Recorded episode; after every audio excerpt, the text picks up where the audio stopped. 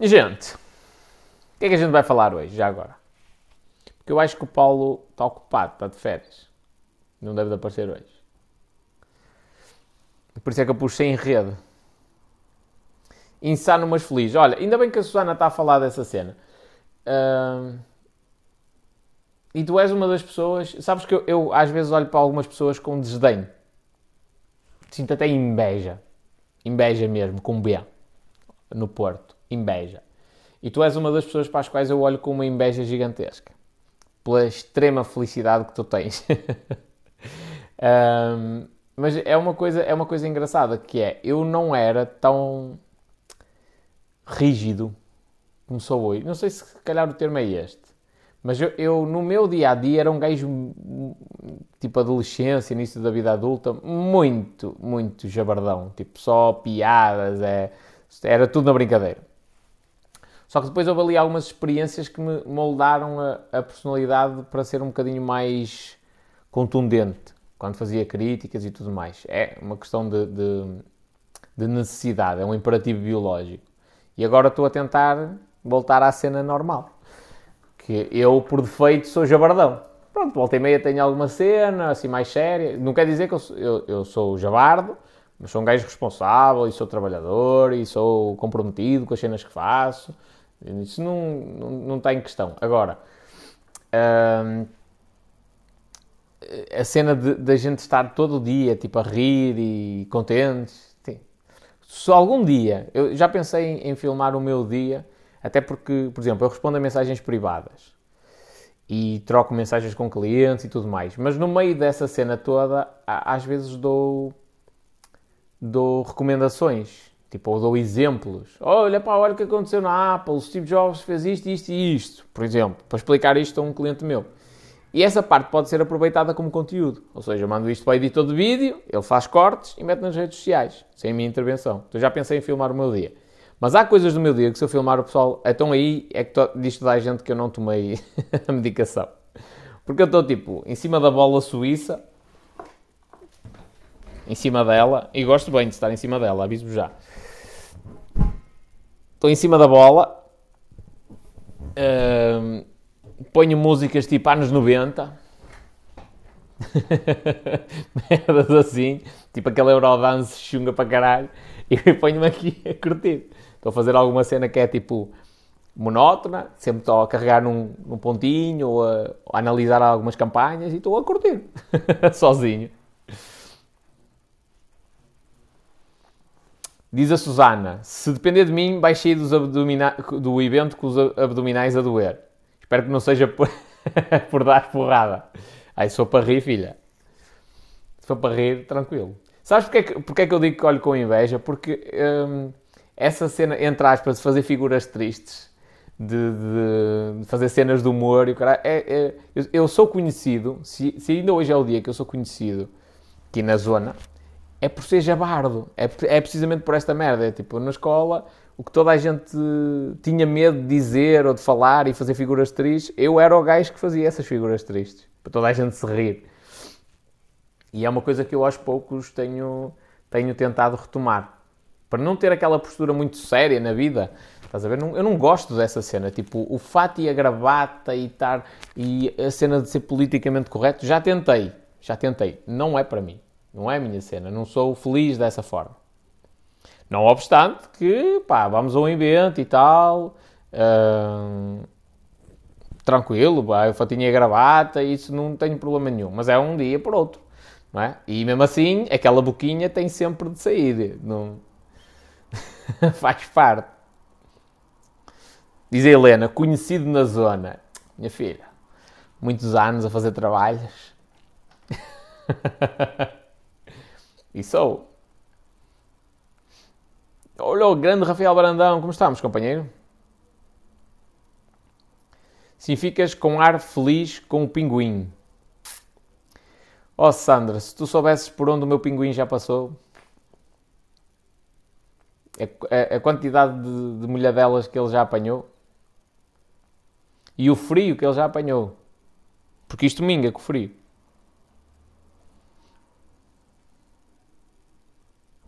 Diz o Paulo Santos, fato e gravata não define o ser humano. Não, mas condiciona. A questão é, por exemplo, sabe, olha, eu acho que foi o maior erro que eu cometi na minha vida. Foi, eu cheguei a uma altura, sempre fui assim jabardo. Eu nunca tive um emprego propriamente normal, no início da vida adulta. Num, eh, acho que a cena minimamente normal e que durou pouco tempo foi vendedor porta a porta.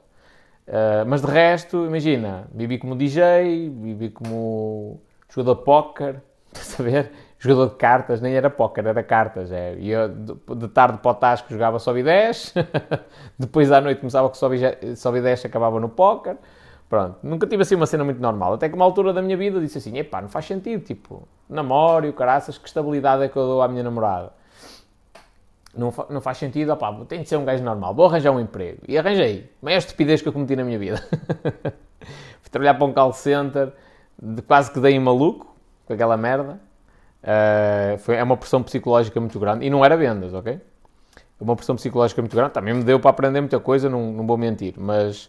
E aí tentei-me formatar na, no conceito da sociedade, que é, pá, eu tenho de ter um emprego, para pagar uma casa, para comprar um carro, para comprar coisas todas fancy, coisas todas bonitinhas e tal, e foi o maior erro que eu cometi. Porque uh, uh, quero dizer com isto que a pessoa que anda de fato e gravata todos os dias e que é rigorosa e, e, e tem uma postura totalmente correta e tal, eh, correta entre aspas, não é? Mas estou a dizer com isto que essa pessoa é, está errada? Não, estou a dizer com isso que eu não sou esta pessoa. E quando tu forças a ser uma coisa que tu não és, dá sempre mau resultado. Tu até podes conseguir enganar toda a gente, só que não te enganas a ti. Então o que é que vai acontecer? Toda a gente te respeita, batem-te palmas quando tu passas na rua e cara, pá, olham para ti a dizer isto é o exemplo, o gajo espetacular e não sei o quê, e tu estás infeliz. Chegas a casa, choras, sozinho ou sozinha.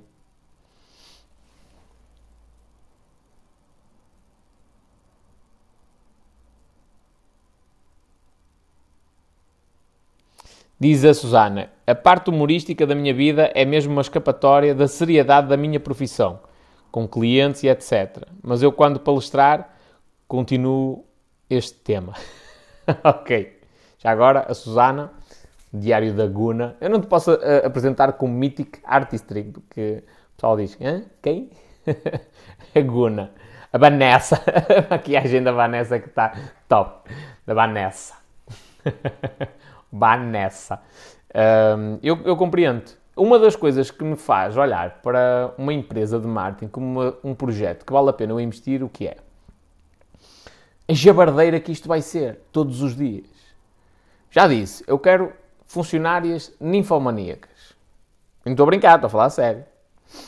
Primeiro, que são minhas funcionárias. E se forem ninfomaníacas, melhor. Não, não estou a brincar. Não tem a ver com, com, com serem malucas, mas dá sempre jeito, não é? Pode, é doença, não é? De um momento para o outro, não há medicamentos, especialmente se elas ficarem fechadas durante 48 horas dentro daquela, daquela empresa. Não, estou a brincar. Mas porquê, porquê é que eu estou, a dizer isto?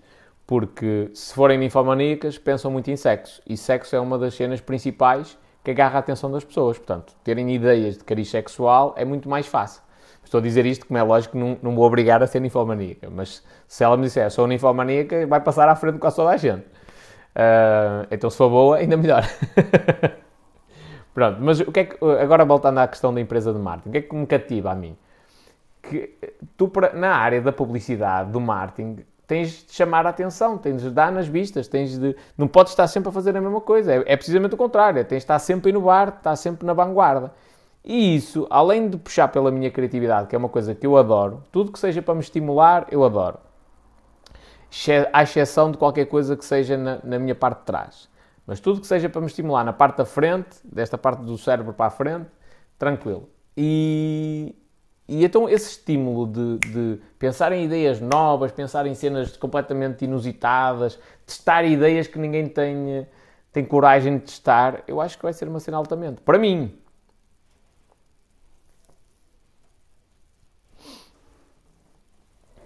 Isana Ferreira, não foi um erro, foi um percurso que foi preciso ser feito para chegares a, essa conclusão. Sim, mas uh, por isso é que estás a ver, eu, eu, eu gosto imenso da, da cena de. poder dar uma dica a alguém e essa dica pode mudar a vida da pessoa por isto. Porque se alguém no passado me tivesse dito assim, ao oh, espanhol, opá, faz assim, assim, assim. Eu poupava, imagina, 10 anos da minha vida. É muita coisa. Ou 5 anos. Diz a, diz a, a Susana, ah, no teu rabinho já não curtes? Pergunta. Olha, hum, não te posso dizer isto com legitimidade. Que puta de pergunta que me foste fazer? Foda-se. Não te posso dizer isso com legitimidade, porque eu para, convém experimentar para te dizer. Das, das experiências que eu me lembro relacionadas com o rabo, desde eu ser pequenino, uh, não gostei. Quando era a cena dos expositórios, era um berreiro. E acho que isso ainda se mantém até hoje. Aliás, vou-te ser mesmo sincero. Uma vez fui ao médico e o médico receitou-me, acho que foi mesmo Benurão, expositório. Tipo, olhou para mim e disse assim: Olha, expositórios. Opa, e, é, naque... Não, e ele disse assim: Pode ser expositório? Opa, e naquela cena da pressão e ele estar a perguntar e tal, eu disse: Pode. Não tomei medicação. Tomei. Quando cheguei a casa e, me, e pus-me a, a meditar sobre, sobre a situação, não. É, prefiro, prefiro morrer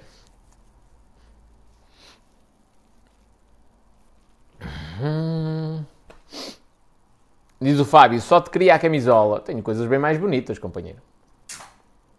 Tenho coisas bem mais bonitas. Olha, o meu piano vale mais. Olha o Mr. Pedro Costa. Como estamos, companheiro?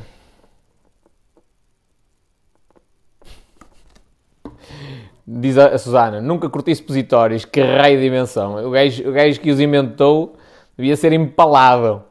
Que é para ele perceber. ah, é? Aí funciona melhor assim? É mais rápido? É? Então pega lá, então.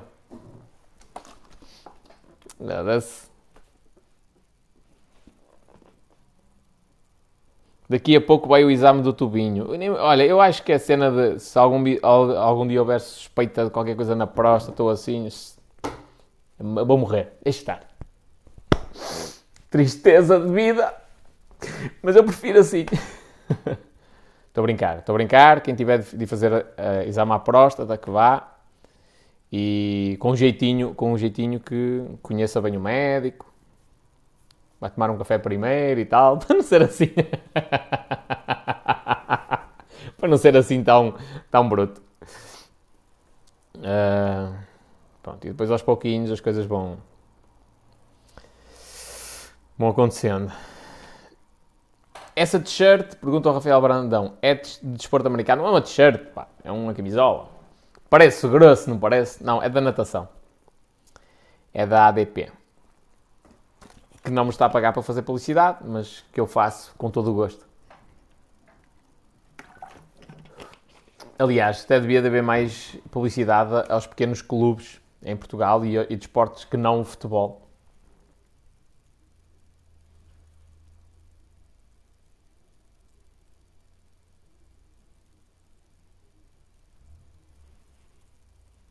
Hum...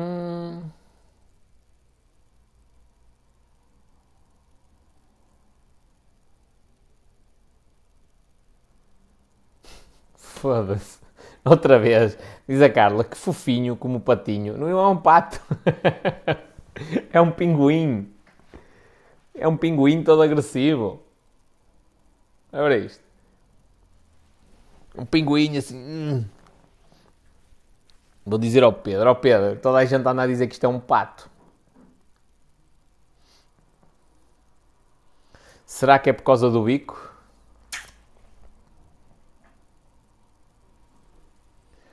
O exame não custa nada, não sejam mariquinhas. Eu não estou a dizer, o problema não é, não é custar ou não custar, o problema é gostar. Esse é que é o grande problema.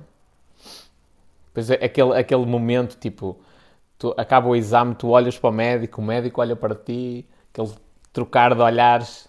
Isso é perigoso.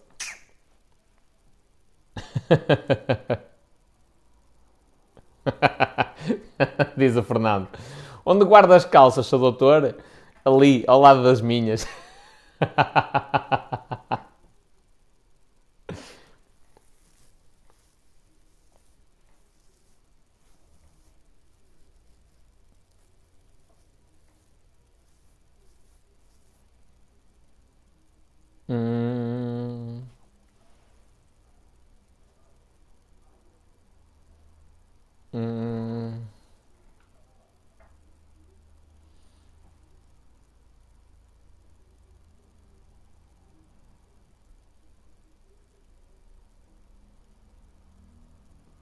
Já não estou a gostar da camisola porque não dá para ler hum, bem os comentários. Portanto, preto e branco funciona melhor.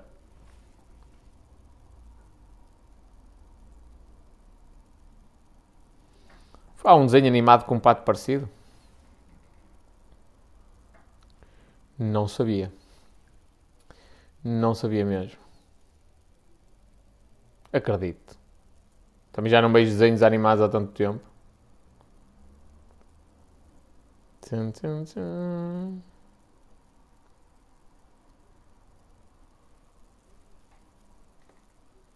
Cus. Muito bem. Para que usas os post-its atrás de ti? Aquilo é conteúdo para ser gravado. Que vamos lá ver quando é que ele vai ser gravado. Se vai.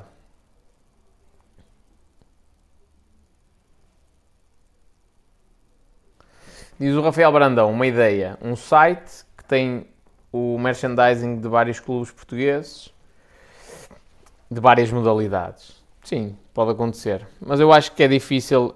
Hum, acho que depois na prática tem poucos clientes. Porque assim, quem é que vai comprar uma camisola de, da ADP natação versão dos Masters, ainda por cima? Que são os carcaças mais velhos. É? Quem é que vai comprar uma camisola destas? Um Master da ADP. Portanto, o, grupo, o núcleo é muito pequeno. Para, hum, e, pá, e nós tínhamos de ser tipo Phelps, todos, que, que no meu caso é, é, é o contrário. Tinha de ser um grande nadador e ganhar muitas medalhas para o pessoal olhar e dizer assim: Uau, quero ser como ele e vou comprar uma camisola igual à dele. Estás a ver? Portanto, na prática só ia servir para vender dentro do próprio clube. E para isso o clube vende diretamente.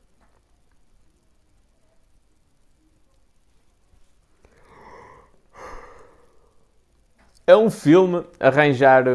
Estou-vos a dizer isto a sério. É um filme às vezes arranjar patrocínios.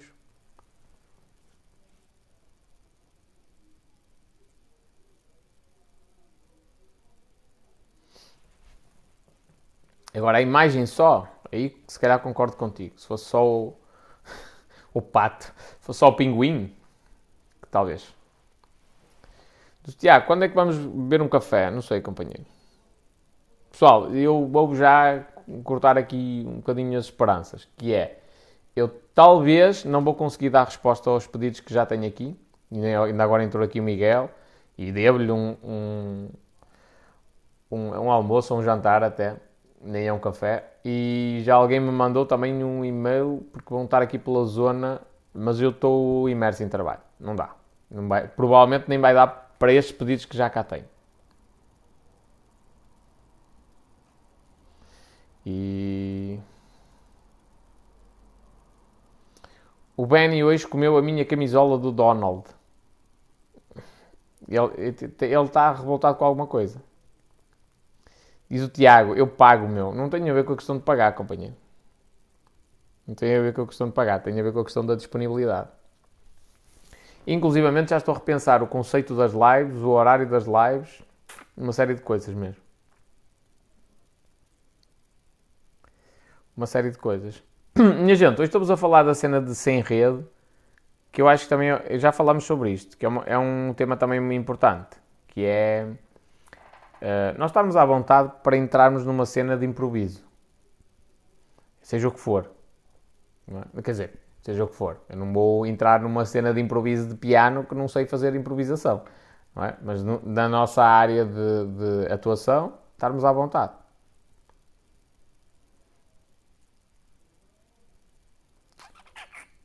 Diz o Tiago, na boa, desculpa lá. Não, companheiro, eu por mim eu, eu tenho todo o gosto em te receber aqui e, e tomar café contigo. A questão é, também não quero estar a criar uma falsa esperança quando na realidade vai ser muito difícil isso acontecer. Pá, se eu, algo, eu digo já, agora abriram as discotecas, não é? Só que não se pode dançar. Pá, menos mal, sempre dá para ir para o engate, não é? Pode ser que seja da maneira que as pessoas vão para lá falar. Uh, se algum dia for para a noite ou assim, eu aviso para onde é que vou. Uh, que assim, se a gente se encontrar lá, uma cena assim, é tranquilo. Agora, estar a criar esperanças de que eventualmente vou conseguir tomar café com o pessoal e caraças, e não vou, isso não dá. Não dá de todo.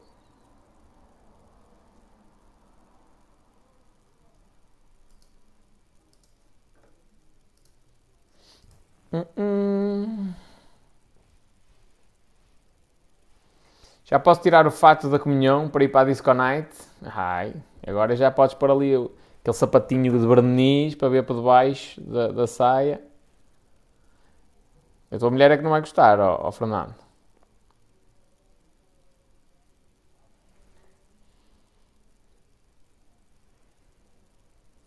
Bebes um copo na discoteca e vais dançar, dançar para casa. Mas que é? Há, há limite de. Há limite de.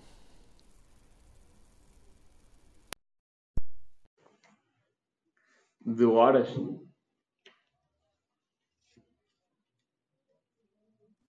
Alô? Alô! Viva! Olha, hoje de propósito. A minha camisola parece que continua para o teu lado. Olha. Amarela também. yeah. Estava a Muita ver. gira, pá, muita gira. É da, é da natação. O que é isto? Que animal é este? É um pinguim? Ah, caralho. É, está toda a gente aqui a dizer que é um pato. E então? É, é qual? É um pinguim, é um pinguim. Só que está toda a gente a dizer que é um pato. Pá, tem, tem, tem sim. Um pato não pode ser porque tem um bico. Mas, mas pronto, também eu, eu, eu consigo perceber porque é que o pessoal não chega logo a pinguim. É, é diferente, é esquisito. Ficou mal o design. Eu hoje pensei que tu ias dar, ias, ias desaparecer. Estás de férias? Já estou mais ou menos de férias, mais ou menos a trabalhar, às vezes confundo, não, não percebo bem, estás a ver? Isto às vezes confunde-se as férias com o trabalho. Eu quando estou de férias trabalho e quando trabalho tiro férias. É assim, E, e como é que correu a inauguração da barbearia? correu bem. Correu bem, nó- nós não pudemos anunciar muito, também não queríamos causar ali um- uma grande afluência de pessoas e depois dava problema, ainda vinha o pessoal do contra dizer que aquilo estava tudo infeccioso e não sei o quê, e, pá, e, e eu quero distância das viroses. Sabes que eu, tô- eu ando preocupado que um dia que eu apanho Covid, não sei, porque eu já estou nos 50, já estou no grupo de risco. Ainda não apanhaste. Eu não, já tentei bué, mas ainda não. Tenho estudado para ter positiva nesse teste, mas ainda não consegui. E as tuas filhas já passou tudo? Tipo, estavam sintomáticas ou tiveram assim sintomas ligeiros, já passou. Não, a partir do momento que passou 10 dias, passou. É 10 dias de preocupação eterna, em que um gajo chega a franzir a testa assim de preocupação. Olha, repara, preocupação é isto. Agora vem aquele gajo das, de decifrar pessoas. Vai fazer um corte deste vídeo. Porra, o Covid dá-me sempre que eu bebo bebidas frescas, meu. Fogo. Uma cena. Não, Jesus, isto é- deu uma polémica com uh, a live do outro dia da vacina, que eu nem pensei que o pessoal andasse tão preocupado com isso. Tipo, tanta pressão para quê? Não. Por exemplo, vai haver o, o, o evento. Eu, se não tenho vacina, tenho que fazer o teste, não é? Pronto, eu faço o teste, está negativo, qual é o problema? Sem stress. Yeah. Eu, eu segunda-feira fui para um hotel, perguntaram-me se eu tinha o teste, e eu tinha, mas afinal o teste já tinha passado 72 horas, já não era válido. O teste é válido por 72 horas, percebes? Se for 70 horas, ainda tudo bem. Agora, o teste diz que não estás infectado, não é? Ou eu apresento o teste que diz que não estou infectado, ou então eu apresento o certificado de vacina que também não diz, não diz se eu estou infectado ou não. Tipo, Portanto, se eu estiver infectado, mas com vacina, posso entrar no hotel. Se eu estiver infecta- infectado sem vacina, não posso entrar no hotel. e podes até ter um teste. Portanto, o que tu podes aceder ao hotel se tiveres vacina. A questão infectada é, é, é segundo plano.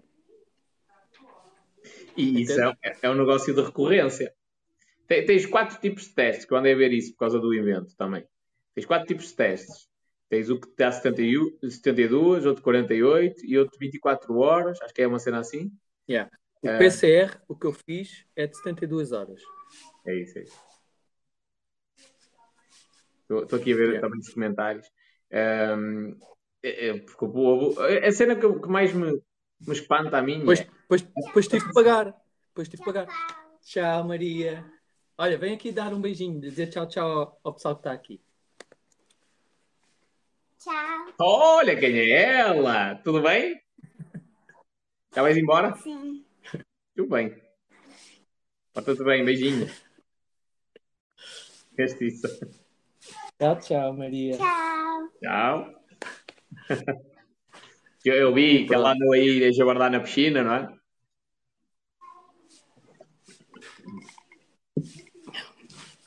Olha, está aqui uma pessoa que está esclarecida e está a esclarecer-nos. A questão não é o estar infectado, não. A questão é que tomando a vacina diminuísse a possibilidade. Pois, mas não está aprovado. É a possibilidade de Como não está aprovado? E depois há outra coisa, é que o pessoal, o pessoal pensa que toda a gente tem a mesma vida. Tipo, há pessoas que estão num, num por exemplo, eu sou quase um ermita. Eu tenho pouca convivência social. Menos sentido faz, inclusivamente, eu tomar. Pá, não vamos falar disto, já. Yeah. Senão eu fico indignado. Eu gostava de falar de coisas inteligentes, abordar temas inteligentes, coisas que pudéssemos ou divertir-nos, né? Agora, esse assunto indigna. a fazer flexões. Revolta-me. E revolta-me. Hoje não vais fazer flexões? Andar a fazer flexões. Tenho, tenho, yeah tenho, tenho de ir para o ginásio que é para ganhar resistência, senão estou desgraçado. Há 20 ainda é Olha, falaram-me num, num, tema para uma live que eu acho que é interessante, que é uh, será um erro ou não centrar um negócio apenas num cliente? Ter um hum. negócio centrado apenas num cliente. Hum. O que é que achas? Se é um erro ou não? Se é um erro ou não? Um negócio num cliente não é um negócio. És, és um empregado dessa pessoa. Só que é empresário em nome claro. individual, não é? Claro. Eu, eu, a minha opinião é mesmo assim. Também. Aliás, eu cometi um erro. Um negócio, com um cliente. Ah, agora, há uma coisa, há uma coisa, olha, eu, eu, em relação a isso eu vou-te dar uma, uma noção, que há uma coisa que sempre me disseram para eu acautelar, para eu temer, para eu, para eu ter cuidado. Foi o facto de ter, como eu tenho, eu tenho 80% da faturação, uh, para que saibam, tenho 400 e tal clientes. Ok? Mas 80% da faturação está em 4 clientes. Uhum. Sempre me disseram que isto era um erro. Mas tu concordas que é um erro ou não? Não. Pá, quatro clientes a uh, Porquê? Quando, quando eu, uh, isto porquê? Porque era um nicho de mercado. Ou seja, só não é um erro porque eu não me, não me tornei oligarca. Ou seja, eu, à medida que fui conquistando as grandes contas desse nicho, fui sendo democrático e diluindo o preço para os outros. Se eu fosse sempre acrescentando e duplicando o preço para eles pagarem a estrutura, e então tinha duplo pagamento para a mesma estrutura, faço-me entender? Sim, ou seja, os mais pequeninos iam pagar mais caro também para ter uma, uma estrutura com aquela rapidez? Não, mas atenção, não, não, não, não é isso. Isso já ocorre naturalmente, isso tem a ver com o número de envios, não é? Mas pronto, eu tenho uma estrutura que serve um, um, um, um nicho de mercado. E essa estrutura é dimensionada para dar resposta a uma grande conta. Quando vem outra grande conta, eu, estou, eu estaria a ganhar o dobro. Mas eu não faço isso eu beneficio o que já tinha, reduzindo o preço. Percebes? Uhum. E o custo da estrutura é agora diluído pelos dois. E depois, quando entra o terceiro, é diluído pelos três. Quando entra o quarto, é diluído pelos quatro. Eu assim democratizo o, meu, o, meu, o meu nicho de mercado e fidelizo-os ao mesmo tempo. Porque fico singular em termos de capacidade. Peraí, e aí fecha o monopólio. Espera aí que travou, espera aí que travou. Estavas a dizer que, que que democratizas o teu, o teu nicho de mercado? Assim, o, o, democratizo o, o, nicho em que essa, que essa estrutura serve, diluindo o peso da estrutura, o custo da estrutura pelos quatro, eu estou a democratizar esse nicho. Uhum. Torno-me singular, não só no preço, mas também na capacidade. E assim fidelizo os quatro. Nenhum consegue sair para melhor serviço e para melhor preço. Se for para melhor preço, vai para um serviço inferior. Se for para um, para um é. serviço eventualmente superior, era mais caro. No caso de existisse, se existisse, não é? Ia ser mais caro porque eles não estão a fazer essa divisão. Yeah. Faz sentido. Mas yeah. no início, quando tu começaste, yeah. essa, essa, essa cena do género de pá, ter poucos clientes e serem e o grande parte da faturação vida desses clientes também acontecia da mesma maneira? Uh, no início não tinha estes quatro clientes. No início eu só tinha um deles. Né? E então, o, o, no início eu não tinha. Eu, aliás, no início eu até trabalhava em exclusividade para um deles. Não, não, não, nem sequer podia aceitar os outros. Que cena! E depois ele, yeah. ele aceitou Só que... dar essa exclusividade? Se ele aceitou? Como assim? Era, era uma coisa contratual? Ah, o, o cliente. Sim, ele, ele, ele não aceitou. Foi, foi uma, uma coisa que decorreu de, de uma negociação. Isto foi assim: eu, eu trabalhava eh, para esse cliente em regime de exclusividade e ele pagava-me essa exclusividade. Até que ele foi, esse meu cliente é uma multinacional, foi comprada por um outro grupo económico e entenderam que deviam baixar custos, em, entre os quais a operação de distribuição. Uhum. Claro que o custo era alto porque eles pagavam exclusividade. Uh, nessa negociação em que eles baixaram o custo, eu negociei também a não exclusividade. Fiquei assim com trunfos para poder atacar outros, outros clientes. E foi, e foi o início de tudo. Mas aí trabalhavas só com um grande cliente e depois tinhas outros pequeninos, só que eram de áreas diferentes? É isso? Yeah. Yeah. Eh, sabes que eu, eu tenho. Um, eu, eu comecei a prestar serviços e angriei logo ali um cliente que me dava um fluxo de trabalho considerável. Só que não, havia ali algumas coisas que nós não estávamos alinhados a nível de honestidade. Então eu decidi eu terminar a, a relação comercial com ele. Uh, mas eu, eu a, uma, a uma altura disse, pá, eu vou centrar o meu negócio na tua conta. E eu arrependi-me disso. Porque depois, quando eu quando eu decidi parar e começar tudo do zero, foi tipo, tive de começar outra vez do zero. E por acaso foi uma relação relativamente curta. Vou falar para aí meio ano, coisa que se pareça.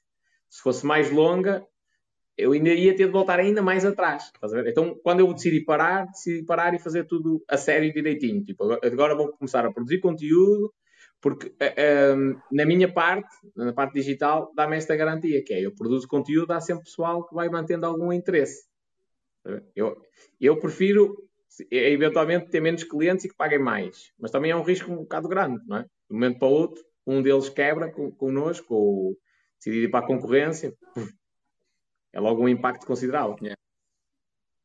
Agora, eu, eu, não vejo, eu não vejo problemas em centralizar o negócio em grandes contas, desde que seja mais do que uma e desde que venha, venha tenha esta capacidade de aproveitar o, o agrupamento de clientes para se especializar e para diluir custo entre eles. Uh, não, se, não, se a pessoa não, não, se o empresário não for ganancioso, eu não vejo isso como mal. Percebes? Se eu vejo mal é quando se não for ganancioso. Se vir ali uma oportunidade para faturar muito em pouco tempo, pode faturar muito em pouco tempo, mas o que vai ter também é eh, de repente acaba tudo.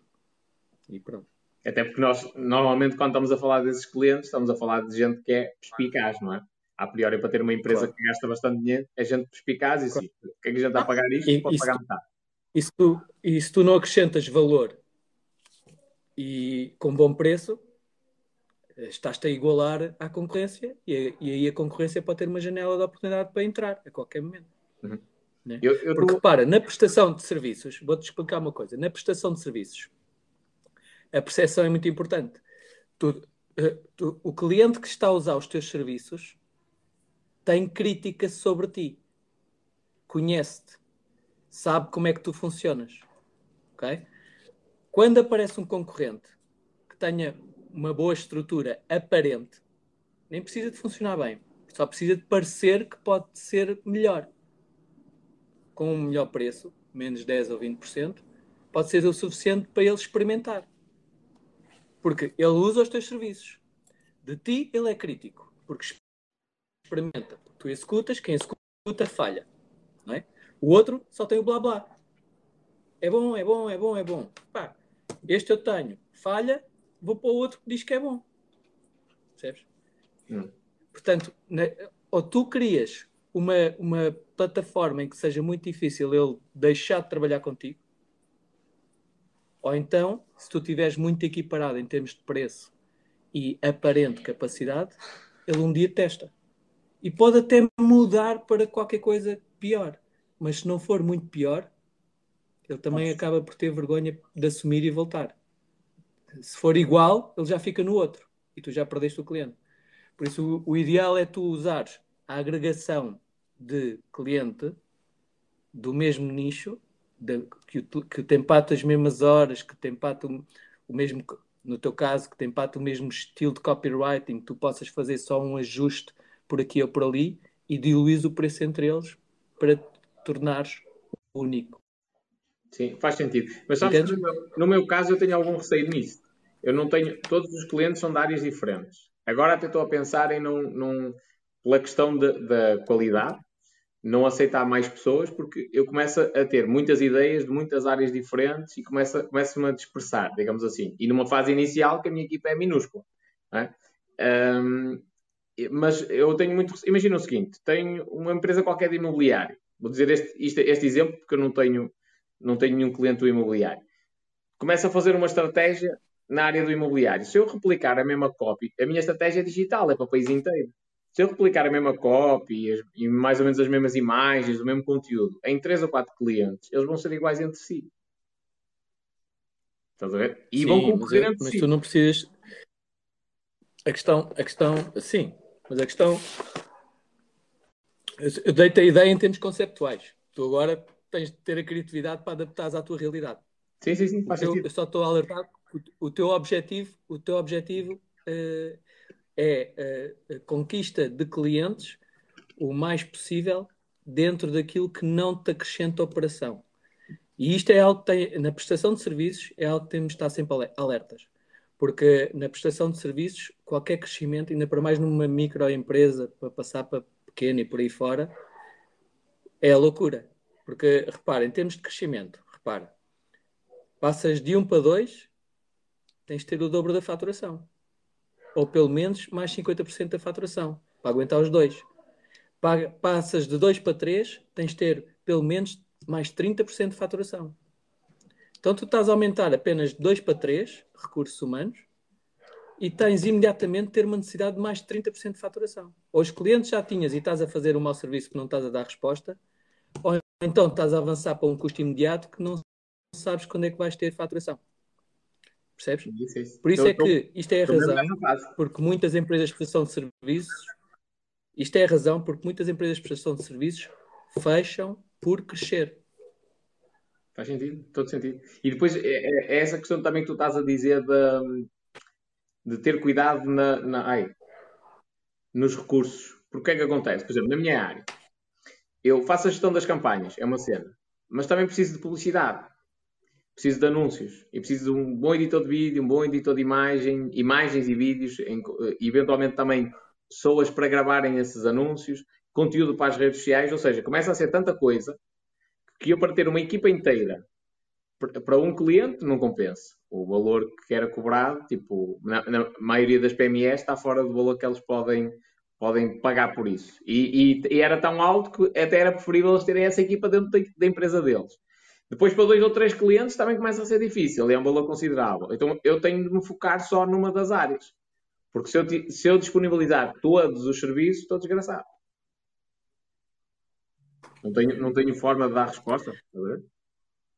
Olha, há uma, há uma coisa que eu, que eu tenho usado ultimamente, só assim por desporto, é? uma, um site que eu vi que é o taylorbrand.com.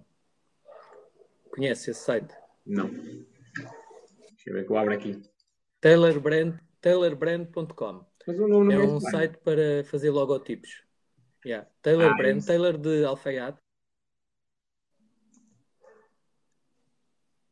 Ah, mas aí ia criar outro negócio, de certeza. Não, ando lá a fazer umas brincadeiras. Ah, essa cena é com. É com inteligência artificial. Eu já vi esta yeah. cena a funcionar. Tu pões o nome, pões o nome, pões o, o tipo de negócio, pões mais ou menos o, o estilo, se queres pôr uma punchline ou não queres pôr uma punchline, e ele faz-te uma gestão automática logo de algumas propostas e depois tu, se tu quiseres comprar, aí já pagando, claro, mas pagando é daquelas subscrições, podes fazer logo 10 ou 20 ou 50 no mês e tens logotipos novos para vender a, web de clientes. alguém que, que queira fazer um bocadinho de trabalho a partir de casa, sabendo que as empresas, a maior parte delas tem consciência que têm os logotipos já até velhinhos e tudo mais, por que não fazer assim, mandar, mandar uns print screens só de, sem pagar nada para potenciais empresas, olha, gosto deste logotipo, posso criar o seu, blá blá blá blá, para, para bué delas, utilizando, quiçá, apanha uma oportunidade que alguma queira mudar o, o logotipo, estás a perceber? Uhum. E depois aí isso dá para, para tirar logo para comunicar em todas as plataformas, para imprimir em t-shirts, em polos, para, em canecas, em envelopes, uh, para o Instagram, para o Facebook, para as redes sociais todas, aquilo dá a forma de comunicar de, de, to, de toda a nova língua então criada. Faz sentido. Eu, eu já estou aqui a fazer uma, uma simulação. É o talent.com. Sim, eu já tinha, já tinha visto isto, esta cena a funcionar. Uh, mas sabes que, por exemplo, essa é uma das cenas que eu, que eu me ponho à parte. A, a cena de branding. Já tive aí uma experiência a fazer aí uns logotipos. Eu não, por pessoal da minha equipa a fazer isso. Pá, a cena de branding, de criar mesmo o manual da marca e tudo mais, é uma cena muito específica. Há empresas, por exemplo, só a fazer isso. E como é lógico, um gajo que faz tudo e mais alguma coisa nunca vai ter a, tanta eficiência a fazer uma questão de logotipos como uma empresa que está dedicada só a branding, só à construção de logotipos. Uh, apesar de ser uma coisa relativamente cara, eh, das empresas que fazem este tipo de serviço, de topo. Okay? Estou a falar das empresas de topo. Depois há outras que fazem mais barato. Um, mas, mas está bem vista a, cena, a ideia que tu estás a dar. Tipo, mandar vários exemplos às empresas. Há uma empresa aqui na minha é. zona tem um logotipo mesmo antigo. É, são as letras do, daquela cena do WordPad, do Word antigo. Imagina, imagina há, há, há pessoal que, que às vezes procura uma, uma fonte de rendimento a partir de casa. Esta é uma maneira. Uhum. Escolhes uma data de empresas, vais fazendo pesquisa aí pela zona, de empresas de todo o género, e pode ser restaurantes, pode ser cabeleireiros, pode ser uh, whatever. Montes de gente que nunca fez uh, alteração de logotipo e já existe há uma porrada de anos. Dizem que, dizem que nos, nos uh, produtos e serviços para o consumidor final, o logotipo de uma uh, marca de, de, ou empresa dever-se-á mudar a cada sete anos. É o que dizem, geralmente. Sete Mas pronto, nem que, nem que às vezes façam só assim um jogo de cores, estás a perceber? Uhum. Sete anos, a cada sete anos, mudar. Dar uma, Isso uma é aquelas cenas que vêm nos livros, vale o que vale, não é? Sim, mas um gajo pode, pode lançar essa, essa punch também para vender, né? Dizer, olha, já tem isso há muitos anos, sabe que recomendam que se mude de 7 em 7 anos. Sim. Depende do que a gente quiser vender. se quiseres vender o logotipo a vida inteira, diz, olha, isto convém ser sempre a mesma cor, sempre o mesmo, mesmo formato, o mesmo logotipo. E se conseguires que um, e se conseguires que um pague, sei lá, 100, 150, 200 euros por um logotipo novo e dás-lhe a papinha toda feita com, com os formatos todos e tudo mais, já pagas a, subscri a subscrição desse site para um ano depois podes estar a vender a outro já com, com isso pago. Mas sabes que esta, eh, sabes o que é que faz mais confusão ao, ao pessoal que eventualmente ouviu a tua ideia? Uh, uh, o Tavino entrou aqui e disse assim: ao espanhol não havia para o homem a camisola. Isto é da natação, pá. Essa camisola, já viste aqui camisolas? Pô, está assim tão má. Está potente. O, Mostrar aqui à flipa. o pinguim é, é agressivo. Não é? Estava com frio, parece assim tão mal. É, é bonito. É, é, é. Ora bem, estou aqui a perguntar qual é a plataforma. TaylorBrand.com. É, isso fica bem, numa, numa equipa. Fica bem uma equipa de natação. Agora assim, numa live do espanhol, toda a gente espera que se fale coisas sérias, aparece aí com um pinguim zangado. Perdi a credibilidade por causa da, da camisola. Mas, é, olha, as mulheres estavam a gostar. A? Estragaste tudo. Perdes a credibilidade. Amor, traz escola, a minha. Pronto, a, cena que tu estavas a dizer. de- Não sei se sou eu que estou com pouca net ou, ou és tu. Acho que és tu, que eu continuo a ouvir, mas para a tua imagem. Está a falhar. Para, congela. Eu ouço na mesma, mas congela. Yeah.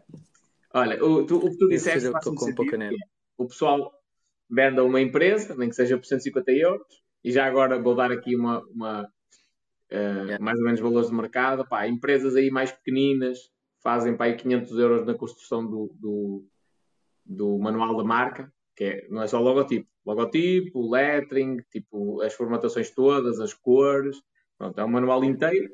E depois cenas para topo já é para para 5 mil euros. ok? Só o logotipo e manual da marca, cores, essas cenas todas direitinhas. Eh, portanto, 150 euros está bem abaixo do preço de mercado. Se alguém fizer isto a uma empresa pequenina, é uma cena potente, tipo para eles. Só que eu acho que as pessoas não ficam Sim. com aquela ideia de. Estás-me a ouvir? Alô? Agora acho que perdemos a ligação.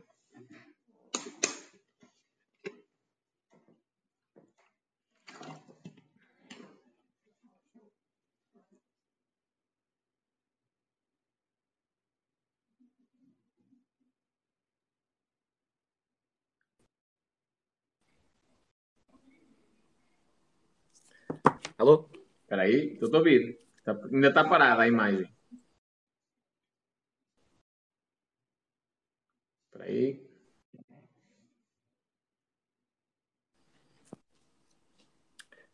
Voltei. Já. Estás a Estás-me a ouvir? Agora já vai. Yeah. Estava Já a dizer. buscar ali, fui buscar reforço. Para o whisky. Olha, para hum, a cena que tu estavas a dizer de cobrar 150 euros, eu acho que o pessoal não, não olha para isso porque se sente mal a cobrar dinheiro. Por exemplo, pá, eu vou cobrar dinheiro a um cliente se eu consigo fazer isto de graça no site, ou se ele mesmo pode gastar estes 150 euros nesse site. Tipo, ficam com aquela, aquele, entre aspas, peso na consciência, que é falta de visão de negócio.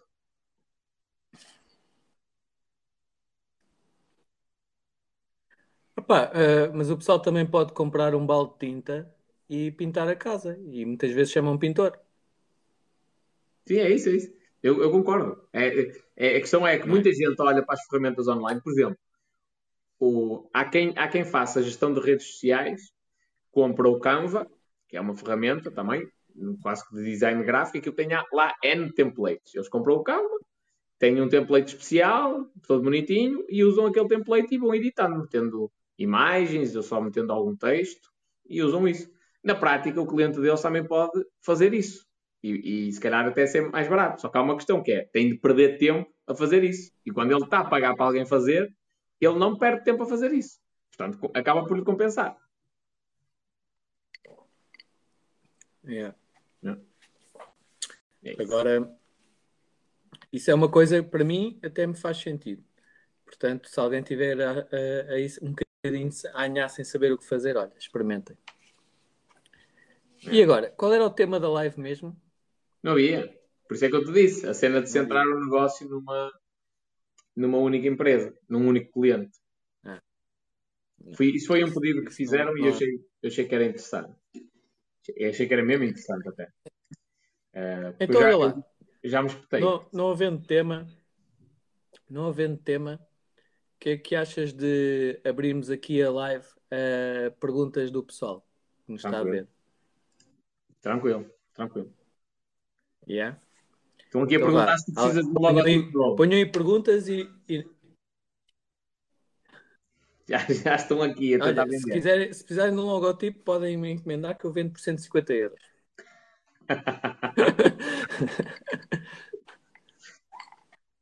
Ora bem, Chico, vai Chico. Bitcoin agora?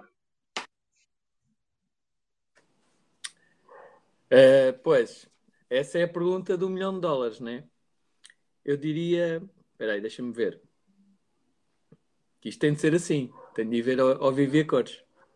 Como é que está? Deixa eu ver se dá para abrir aqui no computador. Quer dizer, tem de dar, mas eu não sei se preciso da, da palavra do, da validação.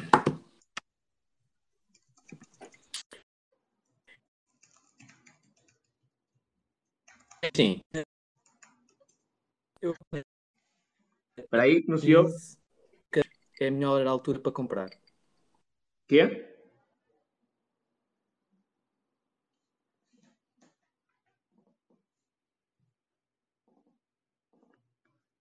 Parou. Ainda por cima parou quando estás a ver o, o cenas.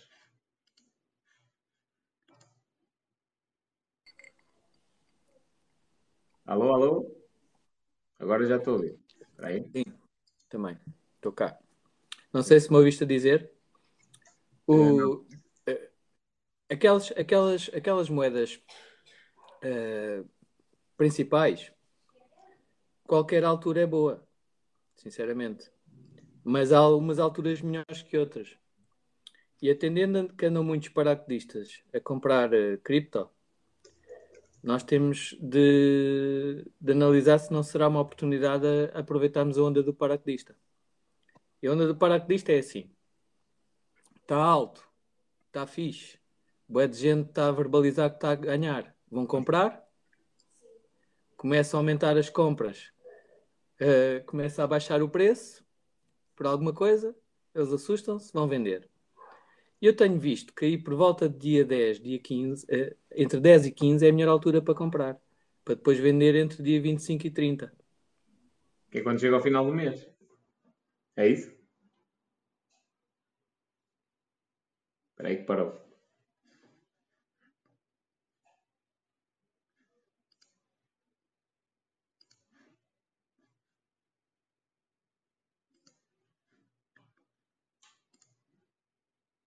Alô, alô?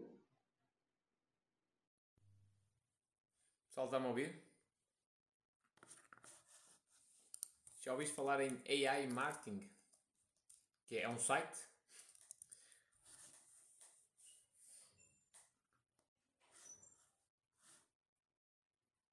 AI Marketing. Ou estás-me a falar de inteligência artificial no marketing? Noite Manel. Deixa ver se eu consigo fazer aqui a live com o Paulo. Parou. A live dele parou.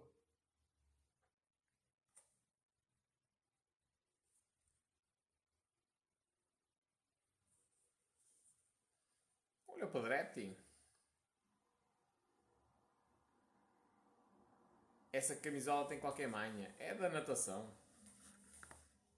Olha, estava aqui a fazer uma cena no Taylor Brand e curti o logotipo que isto me deu.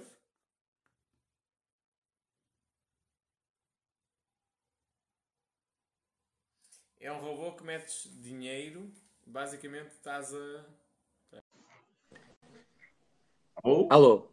Voltou. Pronto, já mudei aqui, já mudei aqui de router, em princípio agora estamos bem. Ah, ok. Estavas a dizer da cena de de vender no final do mês, portanto, comprar no início e vender no final do mês, porque, porque uh, uh, ou seja, esse pessoal que aproveita as modas, basicamente chega ao final do mês, está apertado e vê a é, cena de porque, uh, porque os, os paraquedistas não, não cumprem com uma coisa que é comprar com o dinheiro que não precisam. Estás a ver? Então, quando recebem, têm dinheiro disponível e começam a comprar, e depois, quando começa a chegar ao final do mês, falta o dinheiro, e vendem que é para ter dinheiro para, para viver então, o resto do mês. Ou seja, essa, essa flutuação costuma acontecer com regularidade início do mês mais alto, e, ou melhor, há ali um, um crescer e depois cresce no final há ali um mês. crescer, ele recebe o ordenado, há um crescer, e depois o pessoal começa a chegar ao final do mês, baixa, que é o pessoal a vender. Faz sentido, faz sentido, faz sentido. E, até, é, e se calhar acontece a mesma coisa, tipo período de férias, período de Natal. É. E é, nessas, nessas criptos fazes, fa- costumas fazer tipo é, um- um- uma cena de, de comprar e vender mais rápida? Que acaba por ser especulação. Tipo, comprar e vender, comprar e vender Não, e eu, eu, eu, eu não eu estou a dizer isto porque isto é um padrão que eu mais ou menos estou a analisar, mas eu não uso a cripto para trading. Não uso. Eu uso a- a os investimentos em cripto. O meu, o meu nível de confiança na tecnologia blockchain é tal que eu uso lá para investimento e fundo de reserva. Neste momento, o meu fundo de reserva é em blockchain. Que isso é que é mesmo confiança. Claro, porque eu já percebi esta cena. É inevitável. Vai- ninguém vai conseguir contornar a cena da descentralização da informação. Podem, podem contornar, podem dificultar, podem fazer o que quiserem. Eh, a Bitcoin até pode. Não vejo nada como impossível a Bitcoin cair aí para os 20 mil euros. Nada, nada disso é impossível. O que é impossível é pararem o comboio. Então é só uma questão de tempo. Ou seja, mesmo que caia, imaginemos que aquilo cai para os 20 mil euros, até podia cair mais. Se é inevitável parar a, tendência, a, ten- a longo prazo só. já é uma realidade, percebes? E as pessoas, eu, eu, eu era cético em relação ao assunto. Há, há, a uma velocidade que cada um saberá de si, vão perceber. E quando perceberem a 110%, vão acreditar. Quando o fizerem, passam a comprar. E passam a estar, a, a começar a passar os seus ativos para algo que não vai ficar castigada pela superinflação que já existe e ela está camuflada. Percebes? Ou então, vão se lembrar destas nossas palavras aqui, em que havia um gajo vestido de amarelo com boné na cabeça que dizia que havia uma superinflação em 2021 e olha, Phonics, nós só agora é que percebemos que havia. E pronto. E qual é o ativo que vai ficar à margem de toda e qualquer inflação? É tudo que não está regulado, entre aspas, não é? Tudo o que é DeFi. Está descentralizado, ninguém, Yeah. ninguém mexe. Yeah. Olha, e essa cena, eu, já- eu vi um vídeo teu e isso que tu estás a dizer faz muito sentido, que é a inflação está camuflada. Quanto é que foi a inflação que tu, tu já me tinhas falado no ano anterior, 2020? 2020? Uh, 2020, 2020 foi um ponto qualquer coisa por cento. Não chegou a 2. 0.3, 2021? 2019, não foi? Hã? 2019 é que foi 0.3. Pá, eu sei, eu sei que 2021, 2000, não, desculpa, 2020 foi 0.78, ou o que é que foi? Vê lá aí, no INE. Sei que inflações irrisórias, como se a economia estivesse normal. Dois, olha, eh, dados da Por Data. 2019, 0.3. Eu bem me parecia que tu me tinhas falado em qualquer valor assim. Eh, 2020 está a zero. Não diz nada. Não, então ainda não atualizaram. Vai ao INE. Inflação INE. Atualização de valores. Este serviço está em atualização. Vou ver aqui.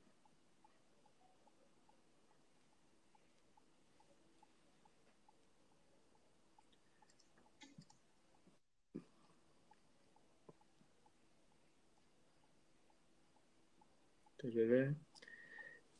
É, inflação nula, 0.3. Quem tinha, quem tenha, quem tenha ahm, o dinheiro no banco vai ficar contente.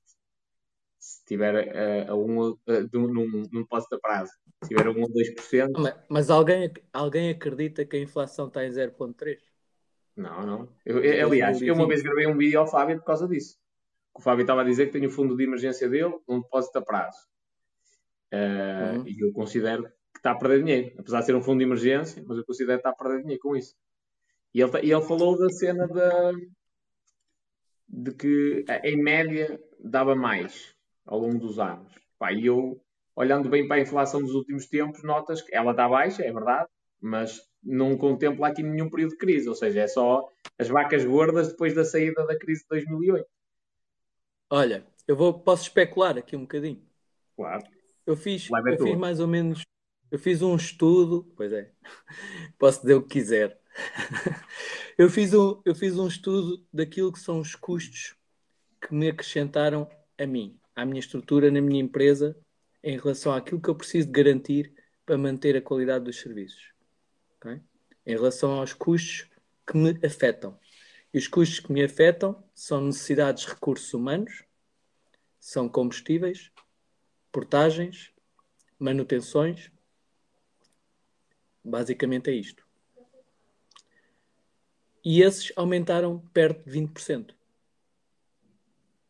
Portanto, a inflação do meu negócio, da minha realidade, é 20%. Eu não posso aumentar os clientes em 20%, mandam-se todos ao ar. Né?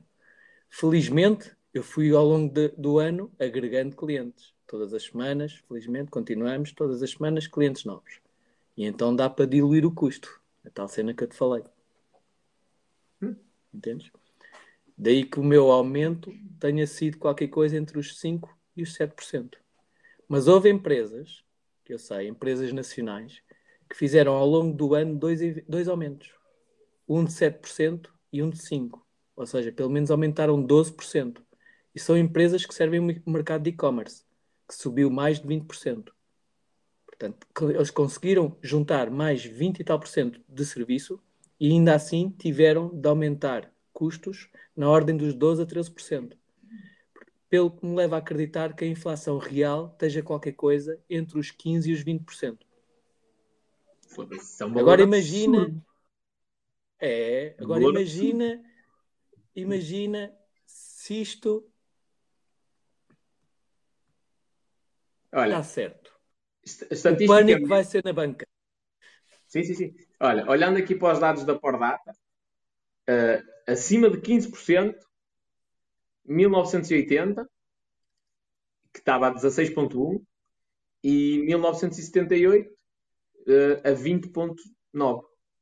Portanto, pós 25 de Abril, uh, e aqui foi o primeiro, se não tenho erro, tipo, o primeiro resgate que nós tivemos, Troika, uma coisa assim do género, não foi? Que ainda foi com Mário Soares ou algo do género. Pá, se eu tiver a cometer aqui alguma gafe, peço desculpa, mas eu ainda era muito novo nesta altura. Uh, nasci em 87. Portanto, ou seja, acima de 10% entre 78 e 1990. E a partir daí, sempre, inflações 2, 4, 2, depois foi baixando e nos últimos anos a tendência é tipo 0,6, 0, 1,4, 1. Portanto, se, se a inflação real neste momento andar entre 15 a 20%, Deus muito. Yeah. Por isso é que por isso é que não está. Porque senão é um Deus me livre. E este ano também não vai, não vai aparecer. É ano de eleições, ninguém mexe nisto, não, não, não pode haver. Eh, não, não pode... E a questão não é só por isso, porque a, a inflação acaba por ser camuflada pela quantidade de dinheiro que injetam na economia. Entendes? Quando há mais dinheiro,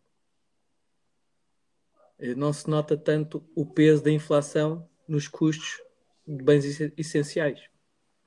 Só que Porque há o empréstimo. compra. Exato. Ou seja, não, as pessoas já, já, as pessoas já perceberam, as pessoas já perceberam, as pessoas já perderam, as pessoas não perceberam, infelizmente ou felizmente, eh, poucos são os que entendem. As pessoas ainda não se aperceberam, mas já perderam uh, poder de compra. Quando vão à bomba de combustível, já estão a pagar mais 20% do que pagavam há um ano atrás. E aumentaram o salário. Mesmo aumentando o salário, elas estão a perder dinheiro, porque vão mais meses à bomba do que, do que as vezes que recebem o salário. E, sabendo, e, e pelos valores de combustível, tens o resultado de todos os produtos de consumo, consumo essencial de, de, de, alimentação.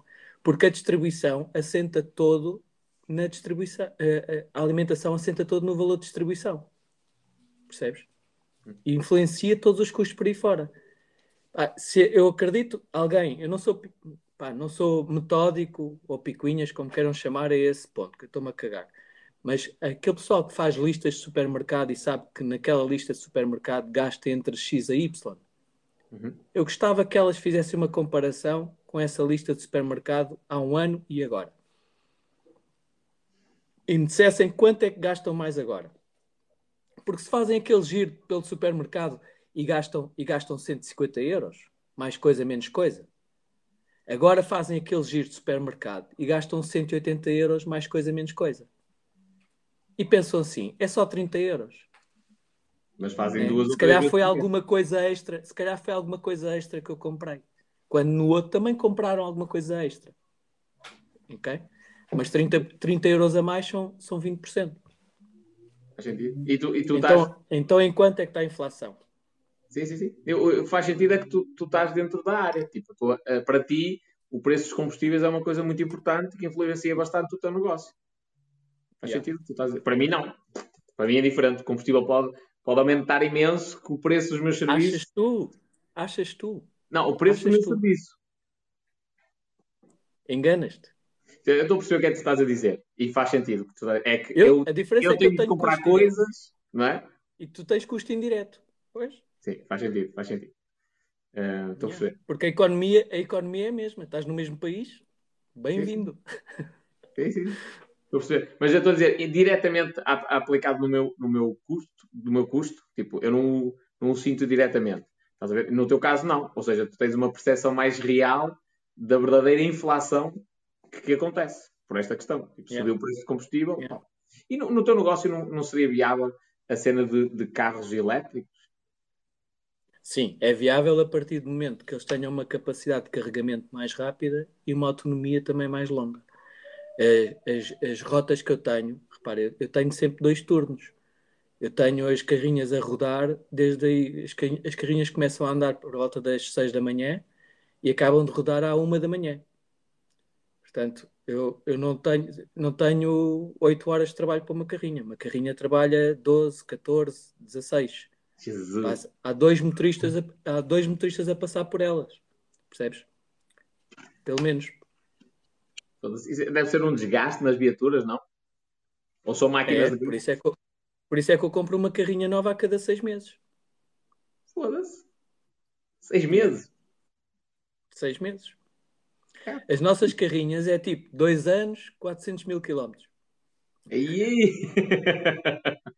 É. Então, uh, tenho, eu tenho, uh, tenho uma, duas, três carrinhas que todos os dias fazem no mínimo 700 km. As pessoas que fazem Porto Lisboa. As que fazem Porto Lisboa. Porto, Porto Lisboa. Yeah. É mesmo agressivo. 700 km. Uma faz Porto Lisboa e outra faz outra, outra volta aí composta. Não, duas fazem Porto Lisboa e outra fazem uma volta composta. Sim, é que é. Mas essas fazem 700, 800 km por, eh, por dia. Segunda a sexta. Ou seja, tu estás estás prontinho, estás a esfregar as mãos para ver um Tesla que aguente pelo menos Porto-Lisboa sem parar. Pá, eh, uma, uma carrinha que dê essa garantia era porreiro. Agora, mas é difícil. Mas depois temos o problema de, uh, no nosso negócio, algumas regras para uh, redução de, de, janela de risco. É? Portanto, mesmo que haja uma para fazer direto e sempre a abrir, depois tinha de ser uma que vá direto sempre a abrir e depois outra prontinha direto sempre para voltar e tudo tem de ser muito bem articulado para, para não, nenhuma estar a faltar a meio do caminho. Faltando alguma coisa a meio do caminho é lixado, percebes? Portanto, uhum. tem, se precisamos, para fazer 400 km, precisamos de autonomia de, de 700. Estou a perceber. Entende? Ou seja, se calhar é, na, na prática, é, é, os carros elétricos, as carrinhas elétricas, mais depressa tu aplicas em, em, pequenos trajetos, entre aspas, do que propriamente nesse trajeto principal Porto-Lisboa, porque se é meio, yeah. sei lá, deu um problema qualquer. E depois, e depois tem uma coisa, uh, os carros elétricos, neste momento, eles têm mais autonomia, são ao contrário dos carros a combustão. Eles têm mais autonomia, ou autonomia mais capitalizável, mais real, em cidade. Em autoestrada é onde eles têm autonomia menos real.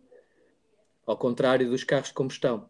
Porquê? Porque os carros de combustão acabam por gastar mais no para-arranca de cidade, até porque quando estão nos, nos semáforos estão sempre a gastar e o elétrico não. E em, em velocidade de cruzeiro estão com a rotação constante, acabam por consumir menos. Já o, o elétrico, em velocidade de cruzeiro, está sempre em carga, a dar, a, dar, a dar tudo. E então não é tão eficaz em autoestrada como é um carro a combustão. Por isso é que nós, para fazermos 400 km, precisamos de uma autonomia de 700. Percebes? Senão temos de parar para carregar e isso, por enquanto, no meu serviço, 20 minutos parado, não é comportável. é impossível. Que tal? Mas quando foi aquela cena do furacão Katrina, se não estou em erro, a Tesla fez uma atualização de software para permitir que o pessoal que tivesse Teslas pudesse andar mais quilómetros. Tipo, desativou uma série de coisas. Olha que cena potente. Uma, uma, uma, uma catástrofe qualquer e a empresa remotamente diz assim: pessoal, vamos atualizar naquela área geográfica todo o software de todos os clientes, sem ninguém mexer em nada. Podeis ir à vossa vida. Siga. top. Yeah. Não, mas isso é, basicamente é como o telemóvel. Se tu precisares de manter a bateria, desligas os dados, desligas o Bluetooth, uhum. né? E tens, tens telemóvel para estar a falar durante um bom de tempo. O problema é, é, que se precisas de dados é mais complicado. No fundo, o, o Tesla é isso, é a conectividade. E, todo, e as câmaras e esses, esses serviços todos que vão acrescentar mais valia à Tesla, mas vão a, a, a utilizar recursos da bateria. Vão consumir. Olha, está aqui uma pergunta interessantíssima, que acho que faz sentido. Que é o André Simões perguntou assim: Paulo, as empresas não têm vantagens no GPL? Pá, uh, eu continuo na minha. Eu, uh, as empresas vantagens no GPL, do que é a minha. Eu tive um carro uma vez a GPL e tinha de andar à procura onde é que ele estava disponível. Aí, eh, vamos lá ver eu não posso, numa, numa rota em que nós definimos que só pode haver duas paragens a subir e nunca superiores a 5 minutos, eu não posso estar à mercê de nada. Percebes? É Portanto, eu, pode, tenho, eu tenho. Uma rota só pode ter duas paragens, nunca superiores a 5 minutos, é isso? A, a, a, rota, a rota de ligação Lisboa-Porto só pode ter duas paragens, não podem ser superiores a 5 minutos. Porquê? Por cada 5 minutos acrescentados a essa rota, resultam em 15 em final de dia. Uh, por outras palavras, o carro que faz Lisboa-Porto de manhã chega ao Porto, tem, tem como compromisso chegar ao Porto antes das duas, sendo 2 e 10, 15 no máximo, a tolerância máxima. Mas se ele chegar às um quarto para as duas, 10 para as duas, os meus tafetas conseguem terminar as rotas todas em final de dia. Se ele chegar 15 minutos depois, 20 minutos depois, 2 e 10, 2 e 15, 20, os tafetas já provavelmente não vão acabar as rotas em final de dia. Porque cada 15 minutos a mais no início da, da volta resultam em mais uma hora em final de rota. Porquê? Porque a partir das 15 horas saem os, o pessoal das fábricas sai, acrescenta trânsito, acrescenta ocorrência. Uhum. A partir das quatro, uh, outros funcionários. A partir das cinco, os funcionários públicos. A partir das seis, sai toda a gente. Apanhar miúdos na escola e tudo mais. O trânsito vai incrementando. Por isso é que 15 minutos no início de rota, em algumas rotas, pode implicar em uma hora de atraso no final de rota. E já apanhar alguns destinatários ausentes. Ou seja, na prática, até pode compensar financeiramente, mas no negócio, no, no longo prazo, já não compensa. Só a preocupação pode, de será que há ali? É? yeah. Pode compensar financeiramente. Eu dizia, eu dizia ao carro: olha, tens de ir todos os dias a 110, daqui para cima, e ia poupar para aí 10 ou 15 euros em gasóleo todos os dias. Só que depois ia falhar com o compromisso. Uhum. E perdias clientes. Se o negócio eventualmente ruir. Mesmo, mesmo que não perdesse clientes, ia, ia haver muito ruído, não é? E havendo muito ruído, aí sim é um, está, está a porta aberta para a concorrência entrar. Faz sentido, faz sentido. Olha, olha que a cena engraçada. Eu, eu também acho que isso é um erro comum.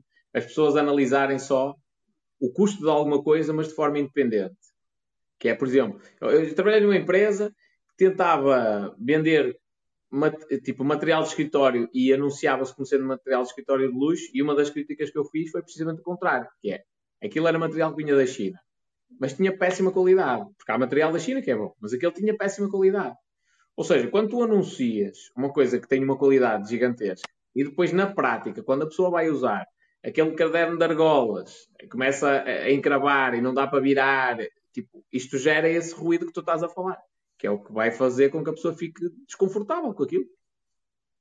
Yeah. Por isso, eu, por acaso, é uma coisa que eu nunca olhei muito foi para os custos. Eu, eu, eu sempre olhei mais para as, para as soluções. Espera aí, deixa, deixa ver se eu entendi isto, que eu acho que é uma cena potente.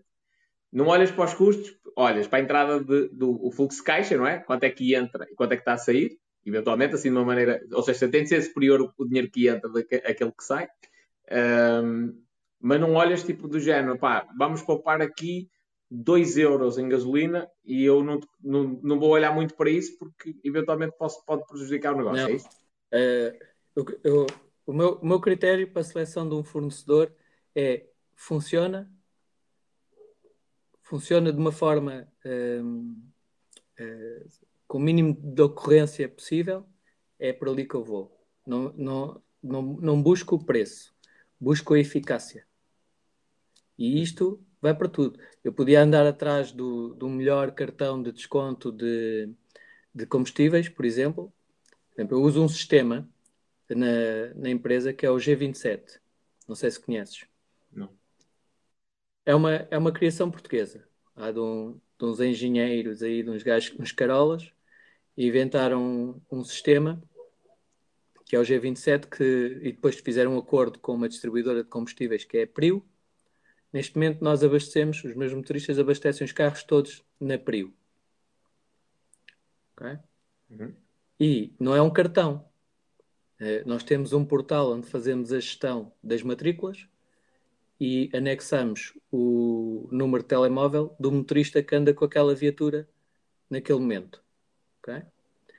Uh, cada vez que a pessoa vai abastecer, é o abastecimento uh, normal, chega uma bomba, abastece. Quando vai pagar na caixa, tem de mencionar: é para pagar com o G27.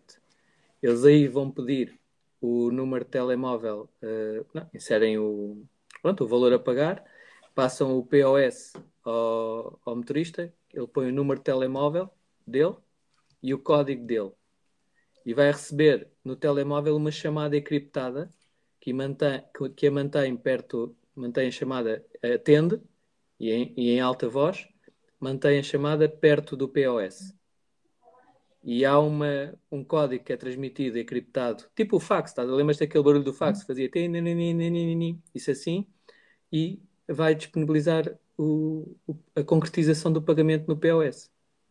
A partir daí está feito. Não é a solução mais barata. Eu conseguia cartões frota mais baratos, em que consumia combustível mais barato. Mas é mais prática. É mais prática, mesmo fazendo Mas, assim? É. É. É porque no momento do abastecimento, nós recebemos um e-mail, o gestor de frota recebe um e-mail que foi feito um abastecimento daquele carro naquele sítio. Tem de fazer sentido de acordo com as nossas rotas. Os uhum. cartões, os cartões nós podíamos ter um cartão por carro e aí estávamos lixados. Cada vez que alguém levasse o cartão, metia no bolso, basava para casa, já não tínhamos cartão para casa.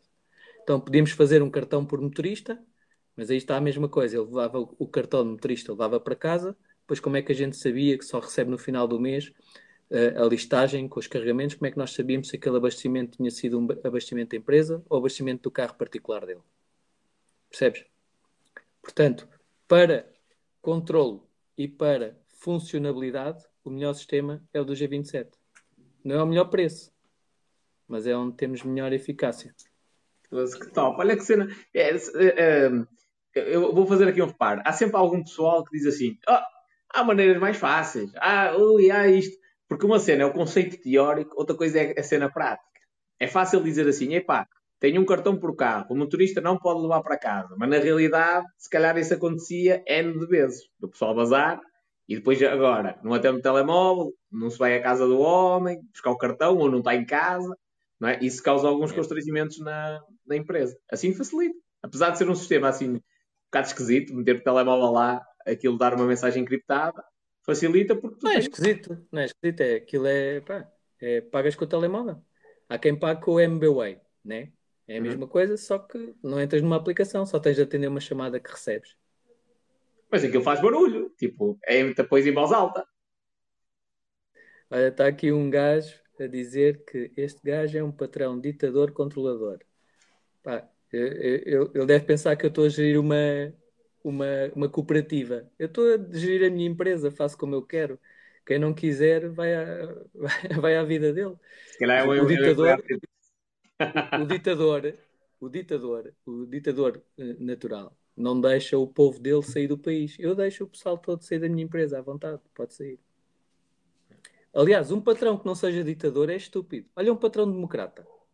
É? Que seja assim, pronto, sim. Não, vocês fazem o que querem, trabalham as horas que querem, ganham o que querem e fazem as tarefas que quiserem. Era fixe, né? Não anda. Aliás, eu, eu vejo problemas desses a acontecer. Que é o pessoal. Yeah. Eu, eu lido com, com várias. Também, não é? Mas eu estou a dizer da, da minha realidade. Eu lido com várias empresas e nessas pequenas e médias empresas, há muita gente que é tão coração mole, às vezes, que os funcionários até fazem gato sapato. Fazem o que quiserem, é. que bem apetecer. Ah, uh, não, mas eu, eu, sou o primeiro, eu sou o primeiro a assumir. Eu sou ditador. Na minha empresa. Porque a empresa é minha. Agora, um ditador chama-se a uma pessoa que dita onde não é dele. Por isso é que ele está enganado. Agora, controlador, ditador, sim. Na minha empresa, sim. Yeah. Sou eu que tenho de controlar? Não, vou dar a alguém. Claro. Coitado de mim, né? Já, o dinheiro também foi meu desde o início, o investimento todo. Então, e o risco? Vou dar a quem? Ao Papa. Ah, e o risco? Então, é. agora, neste momento, é o que tu estás a dizer. A inflação. Olha aqui, olha aqui. Espera, que agora estou a aproveitar. Desculpa lá, o espanhol. Na Central Mensageiro, os funcionários não andam motivados. Trabalham mesmo por necessidade. Isso é em todo lado. Na maioria dos é assim. Não é na central mensageiro. O, não, o pessoal o pessoal estava assim: epá, vou para a praia ou vou trabalhar para a central mensageiro? Ah, vou trabalhar para a central mensageiro. Isto é que é um gajo motivado, não é? Preferiu ir trabalhar para a central mensageiro em vez de ir para a praia. Ah, mas aqui, aqui eu tenho uma opinião a dar, porque eu estive na central mensageiro do Porto. Opá, e eu conheço a realidade das empresas aqui da zona de Rebordosa. Não sei se no Porto todas as empresas são assim. Mas eu trabalhei a 100 ou 200 metros de onde, de onde existe a tua empresa. E posso dizer que lá o ambiente é bem pior. Aliás, na tua empresa eu vi uma cena que aqui não existe, que é o pessoal tranquilo. Faz... Pessoal a rir, pessoal a mandar piadas. Não, mas mas este, este, este, é um, este é um gajo aqui qualquer de uma Fisio... fisiodinâmica clínica. Já vi uma cena qualquer desse gajo. Também não deve gostar de mim. Mas, é, mas isso eu posso dar o depoimento. Inclusive o pessoal chegou cá fora, tivemos a ver o Tesla, a falar, tudo ali tranquilo. Depois fomos dar uma volta no Tesla. Tu, o pessoal, é, e quem é que foi dentro do carro? Quem é que foi dentro do carro? Empregados. Sim. Aliás, eu, cada, eu já, fiz, já cheguei lá à empresa, uh, uh, a de Carnachide, e, e, disse: Olha, pessoal, hoje vou andar com vocês Tesla, quem é que quer experimentar? E eles fizeram uma fila, iam aos três cada um, fomos dar uma volta. Pá, mas o pessoal está lá na boa, vão todos porque querem. Está aqui ele a dizer: Olha, repara, ele deu-me aqui uma instrução de, de, de, gestão muito válida. Se der as melhores condições, a malta deve, deve motivar-se. Se eu der melhores condições, a malta deve motivar-se. Vou-te dizer, fisiodinâmica clínica. Se eu der melhores condições, eu teria todo o gosto em dar, mas para isso teria de cobrar mais. E se calhar os clientes é que não iam gostar e perdia os clientes, iam para o outro lado e pronto, eu não tinha como manter a estrutura. Isto é assim um nível, ok? Depois, se eu der melhores condições, a malta deve motivar-se. Quem não anda motivado tem sempre a hipótese de trabalhar para o outro lado. Existe uma plataforma que é Uber Eats. Uber Eats recebe toda a gente, inscreves-te lá e motivam-se à vontade. Yeah? E aprendem a dificuldade. É, é, essa cena também é engraçada. É pessoal dizer assim: não, o meu patrão tem de me pagar mais para eu andar motivado. É, é o contrário. Se tu, tu tens de te motivar, gerar valor, para ele de reconhecer o valor que tu estás a gerar e te pagar mais. Não é? Yeah. Se deste mais valor à é, empresa, sabes, sabes, sabes, o que é que me diz se eu estou a pagar bem ou estou a pagar mal? A capacidade de compra deles? Os carros que eles têm? Não. O que me diz é que eu, nem, eu, eu para ter pessoal para trabalhar para mim, nem tenho de pôr anúncio. Ou seja, eles aparecem-te à porta, é isso? Em fila yeah. E aparecem, sabes porquê? E aparecem, pagam pior na concorrência. Pois. Mas porque quem trabalha lá falam com os outros. Uhum. Olha, lá é assim. Ah, é? Ah, é assim. Ah, é? Pois vão lá. Também querem. Faz sentido, faz sentido. Pronto. Mas claro, claro.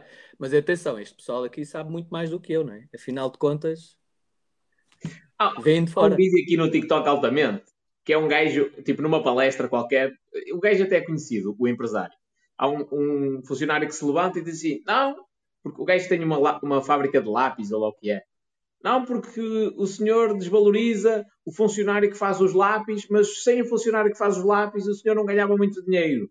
E ele diz assim: Olha, o, o dono da empresa assumiu o risco, eh, eh, endividou-se em milhares de dólares para conseguir comprar máquinas, arranjou clientes e tudo mais para tu teres a estrutura, teres a, a, a, madeira já cortada, a grafite, a ser a tinta, para tu montares o lápis e pô-lo lá numa caixinha ao lado. E tu achas que tu deves ganhar tanto como o gajo que fez isto. Tipo, qualquer pessoa passa para a tua função. Raríssimas pessoas vêm a esta função de assumir este risco gigantesco. E às vezes é um bocadinho este conceito. As pessoas olham para dinheiro e alguém que, tem, que é bem sucedido diz assim: não, eu tenho de ter tanto como esta pessoa porque eu faço parte da estrutura que, que criou aquela riqueza. Só que se calhar também não fez o esforço, não é? e assumiu o risco. Yeah. Não, agora, uma coisa que, que ele fala aqui, eu, eu quero deixar isso bem claro. A motivação. Há pessoal, há pessoal que anda sempre desmotivado a vida toda. Anda sempre desmotivado. É não importa se ganha 500, ganha 1000, se ganha 1500. Porquê? Porque vai logo assumir despesa muito próxima daquilo que é o limite que devia gastar e para além daquilo que devia gastar para ter alguma almofada.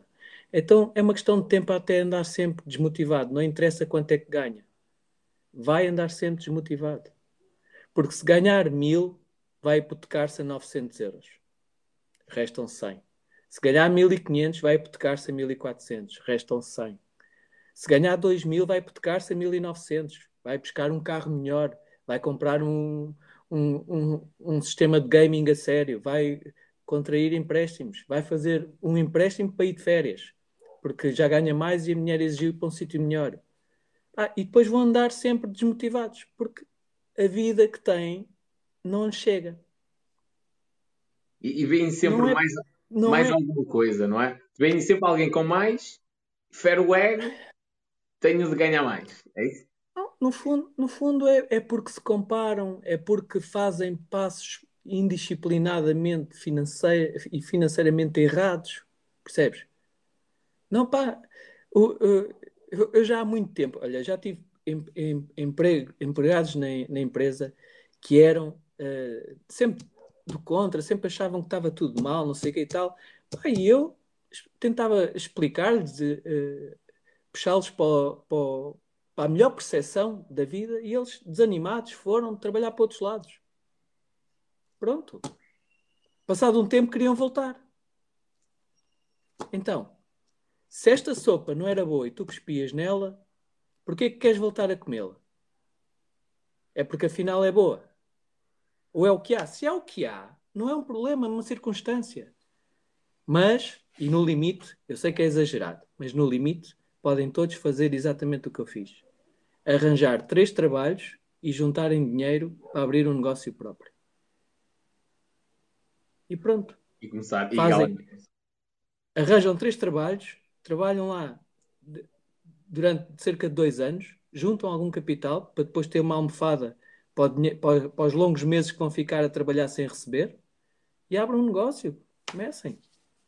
E hoje em dia, aqui, aqui eu posso, eu posso uh, mandar a boca, não é? Hoje em dia, a internet, na altura que tu abriste o teu negócio, não havia esta possibilidade. Tipo, a internet, para quem presta serviços, uma coisa que pode até fazer remotamente, é um mar de possibilidades. Eu, eu, yeah. eu para começar a trabalhar, gastei cento e, 104 euros, uma cena assim. Fiz uma campanha, gravei tipo em frente ao meu computador, estratégico. Em frente ao meu computador, que é um iMac, a mostrar uma massazinha e tal, camisinha. Um, pus o telemóvel tipo nesta direção, estás a ver? Filmámos, expliquei que eu estava, ia selecionar algumas empresas e podiam testar os meus serviços de graça. Pronto, gastei 104 euros, acho eu, e até posso dizer aqui. Uh, e angariei 64 contactos, acho que foi uma coisa assim. Eu digo-te já dados concretos. E desses, pelo menos um cliente já era um, um cliente fixe. Era um cliente que, em média, mensalmente me dava mil euros. Em média. Tínhamos uma avança mais baixa do que isso, mas em média conseguia tirar em torno de mil euros. Um, aí. E isto estamos a dizer, a, a dizer, falar de criar um negócio, não é? É uma coisa relativa. Pode depender, se eu quiser criar um, um, negócio na indústria petrolífera, é diferente. Mas para quem presta serviços, quem faz cenas online, quem é copywriters, quem é designers gráficos, uh, editores de imagem, por exemplo, de, de vídeo, perdão. Esses gajos podem, às vezes até podem fazer trabalhos remotos, podem arranjar clientes, eles. Eu, eu, tô, eu, eu vejo um chaval que tem, tem até um negócio fixe, o gajo até tem jeito na parte de edição de vídeo, uh, e só lhe falta essa questão. É a visão para, para ele ter o negócio dele. Tipo, o gajo tecnicamente é bom, se ele tiver a visão, tipo, ele começa a trabalhar a partir de casa. Ver aqui. Bem, pessoal, ponham lá perguntas como deve ser. Sim, é boa, cara. É para o pessoal. É para o pessoal. É, está aqui. Está aqui. Eu, eu disse aquilo que havia pessoal muito desmotivado pelas suas próprias. Vem aqui um algo dizer: Ah, mas o patrão não tem nada a ver com as opções de cada um. Não, o patrão de facto não tem a ver, eu não me importo. Eles até podem ganhar mil e gastar mil e duzentos. Só que eu estou-te a explicar, é uma questão de sociedade, não é uma questão de, de do meu controle ou, ou, meu, o meu interesse. É uma questão da sociedade. Há pessoas que vivem a vida toda desmotivadas. Olha, posso dar aqui valores. 113,85€, foi a primeira campanha que eu fiz. Angariei 64 contactos. Desses, resultou em três clientes que começámos a trabalhar. Um deles foi um, um cliente que já, já tinha um, um, gasto considerável mensal. Na altura foi um susto para mim, porque eu pensei assim: espera aí, eu estou a captar 64 empresas, tendo em conta que são verdadeiras, eu não consigo dar resposta. Parei a campanha, tive medo de continuar a investir dinheiro e depois não dar resposta. Uh, mas eventualmente havia, havia margem até para captar mais contactos. Yeah. Olha que cena engraçada. Estás a falar de pessoal frustrado. Eu vou partilhar esta cena. Espera aí. Acho que tu vais, vais gostar. Ontem numa live, eu disse uh, na, na, na, mentoria, eu estava a dizer ao pessoal, era alguém que estava lá, inclusivamente, parou para ir ouvir uma aula gratuita que eu dei sobre copyright. Um, e eu estava a dizer ao pessoal que houve algum tono qualquer, alguém, alguém meio inocente que tentou, opá, tão frustrado que é, queria ver como é que é subscrever a minha newsletter, que meteu o meu e-mail. Pronto. E, e diz, opá, isto não faz sentido, porque o meu e-mail, quem recebe o e-mail de confirmação sou eu. Tipo, o gajo nem sequer, nem sequer consegue uh, fazer nada. Tipo, só vai até à página final. Pronto. E, entretanto, expliquei que o que é que acontece quando alguém faz isso, eu recebo, eu, o e-mail uh, a dizer que se eu quero atualizar, ou melhor, eu recebo uma notificação, se eu quiser, a dizer se quero atualizar os meus dados. Man, o gajo desde ontem que está a aceder ao meu site e a meter o meu e-mail, estás a ver? Já fez isto 200 vezes.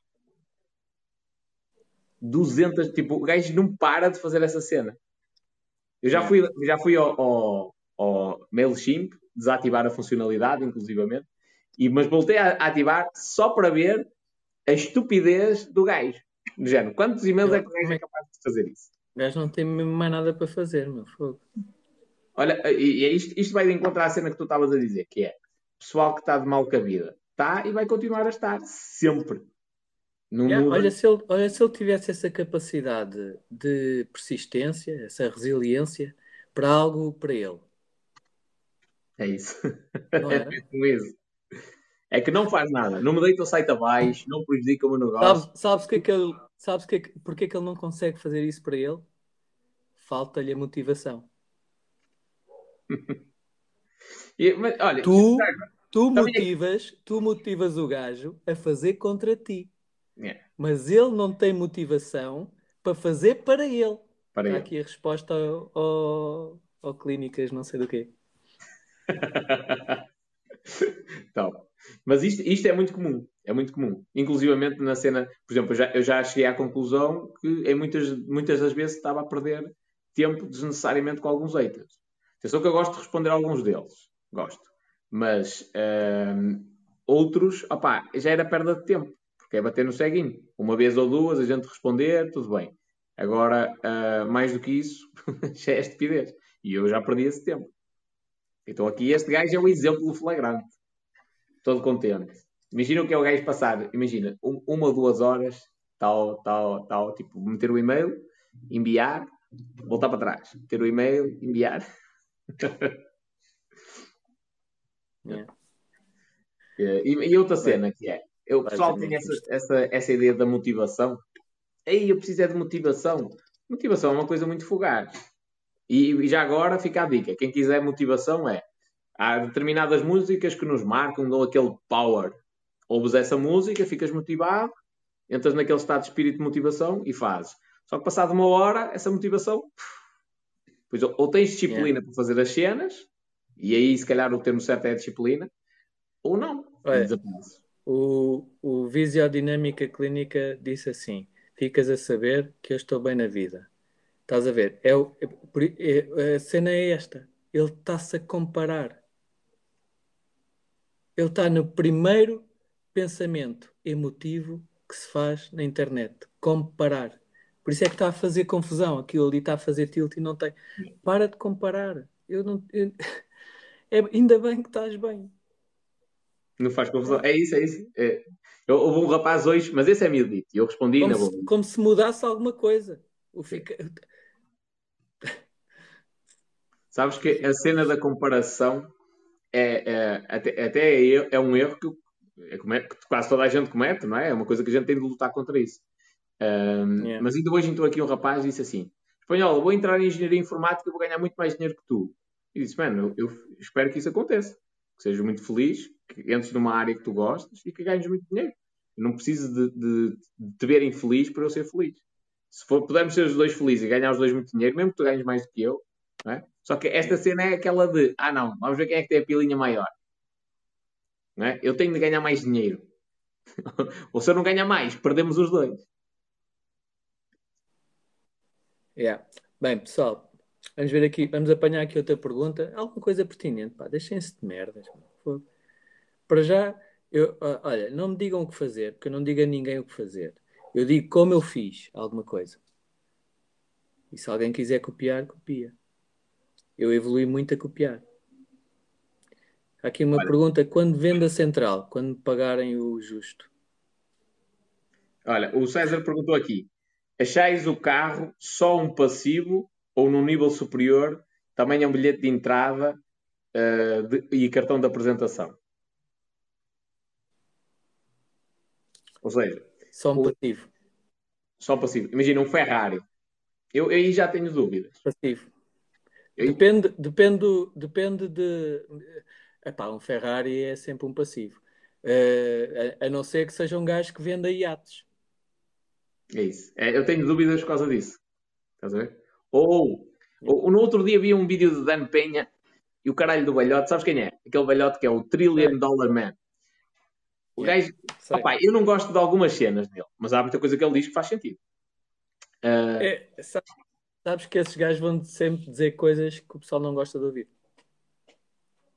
Uh, mas, mas tá, és Já favorável agora... a ele ou desfavorável? Já agora, aliás, é esta mão. Ah, aquela cena. Eu, te, eu, tenho, eu tenho esses dois do mesmo tamanho, não é? Quem tiver este dedo mais pequeno. não, tem, não tem capacidade de liderança. tem mais. Eu tenho, eu tenho este mais, mais alto. é a prova dos nove. O, ele estava a dizer: Esta, a propósito do fato, é a minha farda de trabalho. Se tu quiseres que os bancos te deem dinheiro, tens de vestir desta forma. Tens de vestir como o é. primeiro-ministro do teu, do teu país. E no, no, no jogo é. dele, eu, eu, percebo porque é que ele diz isto. Porque é, ele quer jogar só com o dinheiro dos bancos.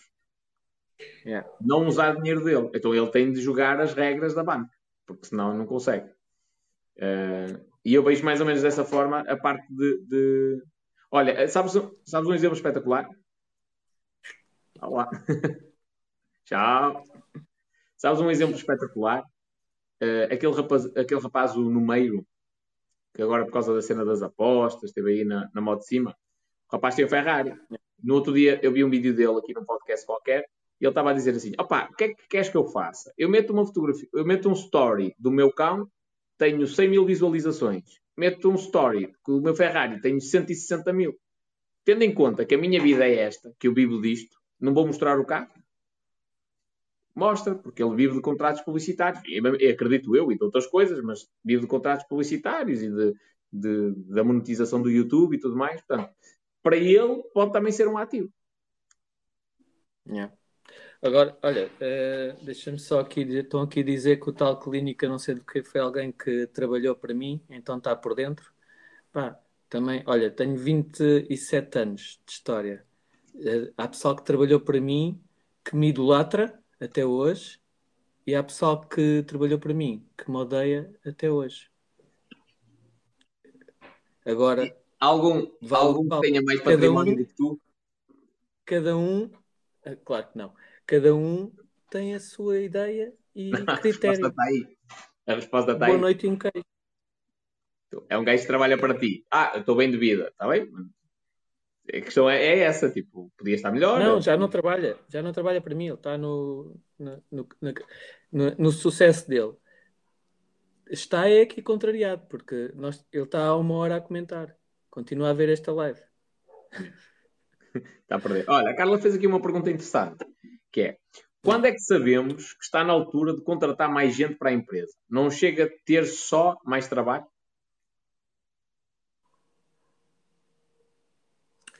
Uh, no meu caso, eu tenho de trabalhar um pouco por antecipação. Tenho de prever uh, situações que possam estar a chegar, de suprimento de pessoal. Por exemplo, nós tivemos a, a pandemia com a obrigatoriedade de confinamentos. Antes de eu ter pessoal a testar positivo, eu reforcei-me. Contrataste mais gente? Contratei logo mais gente. Foi uma das coisas que fez uh, aumentar o custo. E, e salvou-te? Essa, essa, essa perspicácia na, na cena da contratação salvou-te? Tiveste tipo, muita gente baixa, com isolamento profilático, essa cena assim? Não, não tive, não tive muita gente, mas uh, não é preciso muita gente faltar para, para ter logo problema. Uh, nós, nós, neste tipo de, de atividade, em prestação de serviços, nós andamos lá, ali muito à pele sempre, porque as margens são pequenas, uhum. entendes? Não há grande disponibilidade de, de rotação. Mas tive de fazer um esforço, né? tive de abdicar de, de aumentar custos pronto, para garantir que tinha manutenção da qualidade. Aquilo que foi um problema para muitas empresas do meu género, para nós não foi porque eu antecipei isso. Portanto, não tinha mais trabalho, até tinha menos, mas contratei mais gente, já a prever ausências que vieram a ocorrer não muitas, felizmente não tive muitas, porque a maior parte do pessoal alinha pela minha ideia. Não, faz sentido. Olha, e agora eu tenho, eu tenho uma dúvida que tem a ver também com o meu negócio, que é crescer primeiro, uh, ou melhor, estou no início, estou, numa os meus moderadores estavam, os meus moderadores estavam aqui quietinhos, agora é só bloquear os haters todos. É assim, menos nada foram em vez de nada, olha, puma mais um. Não, não, isto foi só silenciado. Vá, só blo bloqueiem só, sabem como é que é? Bloqueiem só os mal educados. Silenci silenciem só os outros que só dizem. Os da diarreia mental é silenciar. Os mal educados é bloquear. Bloquear. Olha, crescer o negócio, por exemplo, eu preocupo-me agora em arranjar mais e mais e mais e mais clientes e depois, tendo esses clientes, vou a correr arranjar pessoal uh, ou preocupo-me só em estabilizar um bocadinho a parte da equipa e depois é que preocupo-me no, no, em arranjar mais clientes? Uh, eu acredito em primeiro criar a estrutura para corresponderes com o nível de qualidade que tu estás a querer vender. Também acredito nisso. Também acredito nisso.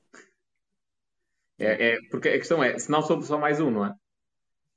Depois não, não me distingo. Não, uh, se tu, quando tu conquistas um cliente, estás a ser avaliado a partir dali. Se tu começares com uma estrutura em déficit, vais trabalhar em déficit, a tua qualidade vai estar deficiente, o cliente não, não, vai, não vai ficar agradado. É mais fácil ele, ele quando não há ainda não há a relação, não há uh, a habituação de, de, relacionamento, a confiança, uh, tens de estar logo a trabalhar em excelência, logo desde o início. E depois, se alguma coisa correr mal, ele entende.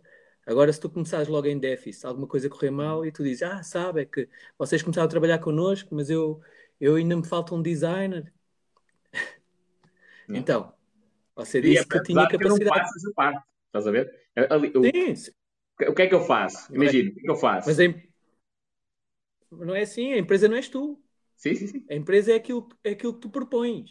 Não, não, não, mas eh, tu, o que tu estás a dizer é uma cena perspicaz, que é, reparam e, e eu explicar do meu ponto de vista, eu faço a gestão das campanhas de publicidade, parte técnica de mexer lá no, na cena dos anúncios, eventualmente estratégia, tudo mais.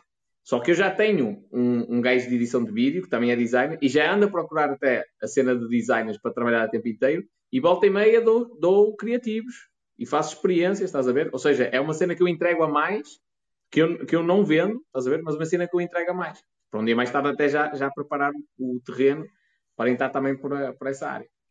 Mas eu também, também concordo com esse ponto de vista. Porque senão depois... Tipo... Yeah. E esse, esse é o esforço. E por isso é que eu te falei há pouco. Esse é o esforço que tem de haver. E isso pode ser fatal. Eu, no outro dia, estava a caminhar, estava a pensar nisso. Se eu, se calhar agora, se eu fizer campanhas ainda consigo arranjar clientes, assim, entrar para a porta dentro. Agora, agora atenção, há uma, coisa, há uma coisa que eu acredito, que é uh, aquilo que tu procuras, encontras. Percebes? No fundo, o que, eu, o que eu fiz sempre, eu fiz os meus avanços todos, portanto, já te expliquei. Uh, avancei para a expansão da empresa, torná-la nacional. Comecei em 2008, 2009, em plena crise financeira. E eu fiz investimentos para todo lado. Abri a central mensageiro no, em Leiria, no Porto, vamos embora. Começou tudo a andar. Agora em confinamento, mudei de instalações. Passei de 300 metros quadrados para 700 em Lisboa e passei de 150 metros quadrados para 550 no Porto. Vamos embora, em contraciclo. Sempre a investir. Agora fiz um investimento, né, tenho de fazer um vídeo sobre isso pus uma capacidade na central de, de armazenar paletes. Temos agora capacidade para armazenar 120 paletes. Uh, um investimento também que eu fiz. Não tenho, eu não tenho cliente para aquilo, mas acredito que venha a ter. E então crio primeiro a estrutura e agora vou com muito mais energia à procura do cliente porque já está a estrutura criada. Percebes? Sim.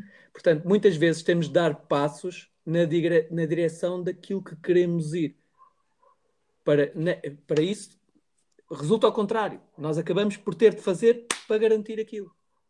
Olha, eu vou-te dar aqui. Tu estás aí, tu estás aí, tu estás aí a pensar. Imagina que tu estás a pensar. Pá, eu interessava-me, diz-me diz quais são as áreas de, de desenvolvimento que tu deverias ir a seguir daqui para a frente. O que é que tu precisas de contratar? A minha diferença, produção de conteúdo. Estúdio profissional, Pronto. onde se produza conteúdo para as empresas para TikTok. Ok. Então sabes que, é que sabe... Exato. E eu, na área da estafetagem, produzi...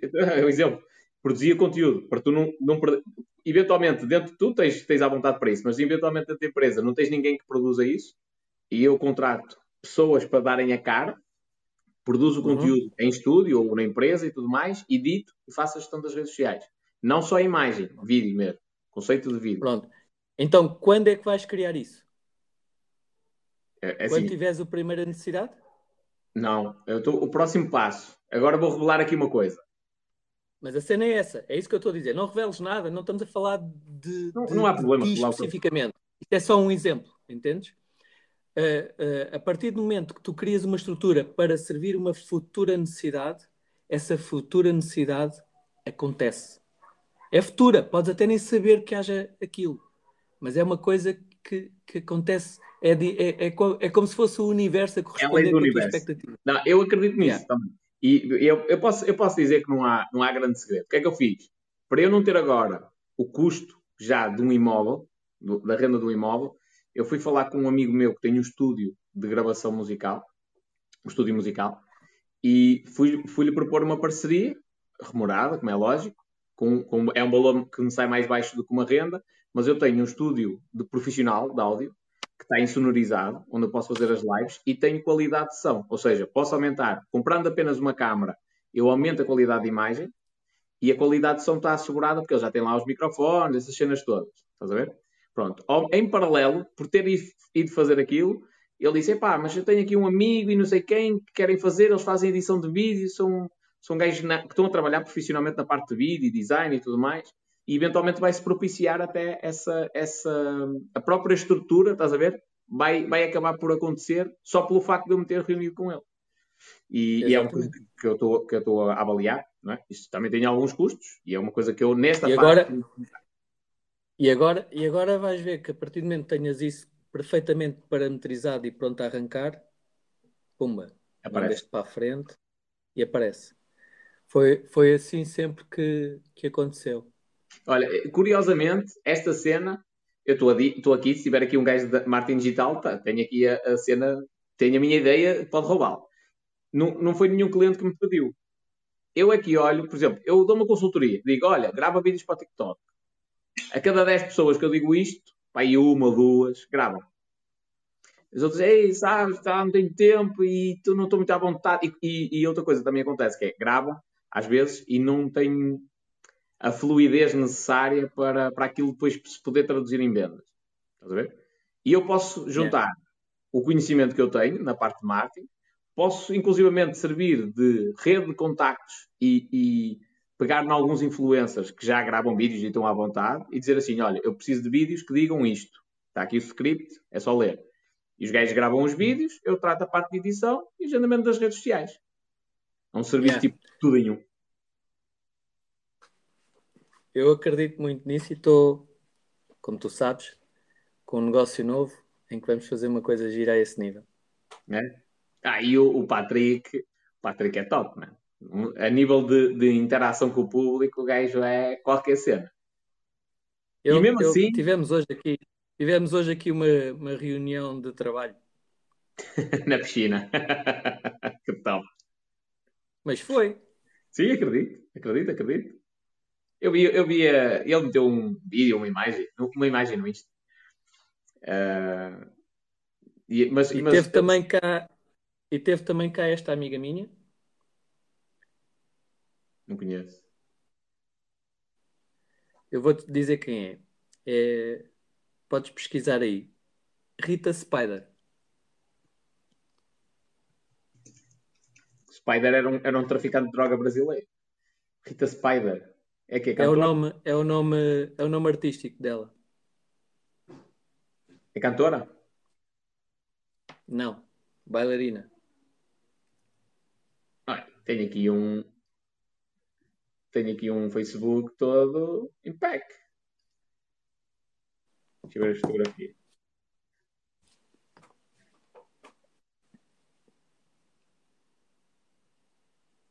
Sim, senhora. Essa miúda. É novita, não é? agora, é uma, agora é uma mulher. É, é, é, ela entrou para o meu grupo de dança quando tinha 9 anos. 9 anos. Completamente fora. Só queria treinar, treinar a cena dela. Nem queria aprender as coreografias do grupo. Só queria treinar a cena dela. Que era imitar o Michael Jackson.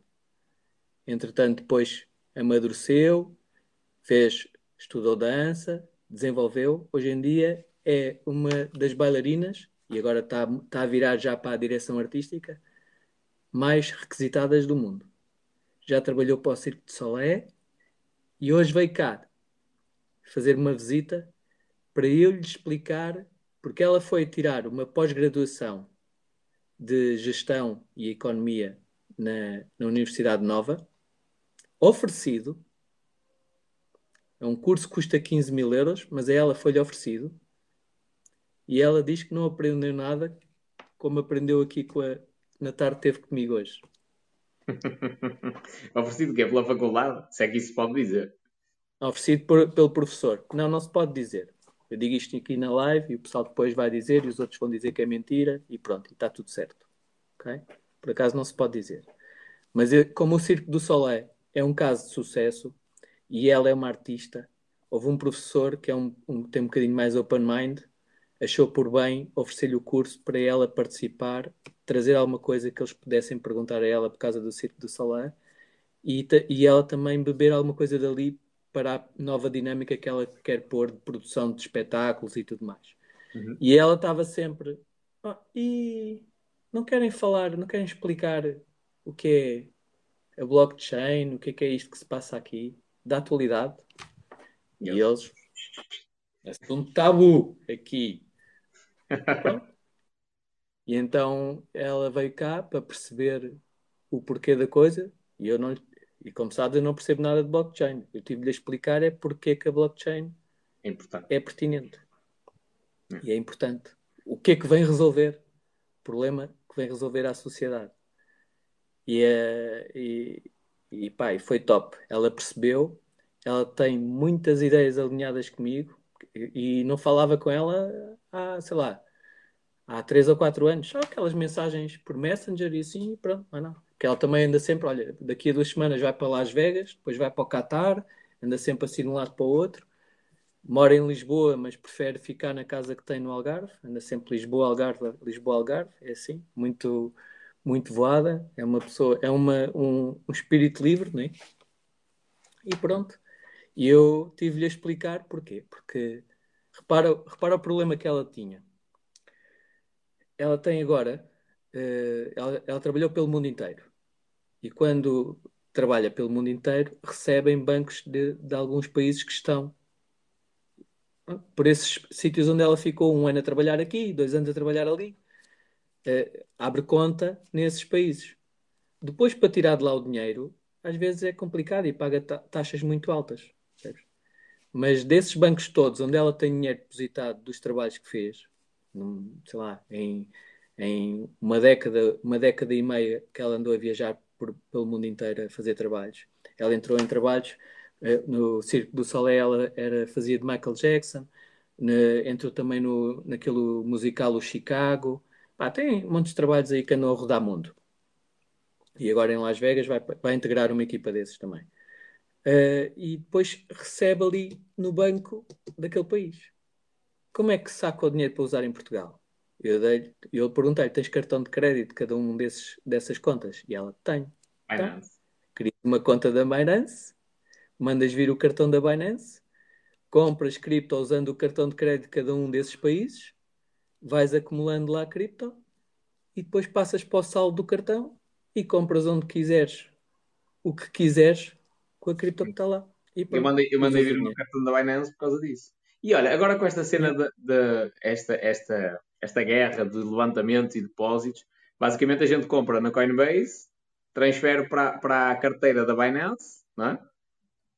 compras, cripto, compras Bitcoin na, na Coinbase, transferes para a conta da, da, da Binance e depois. Não pode, tu, podes, tu podes comprar uh, uh, Bitcoin na Binance.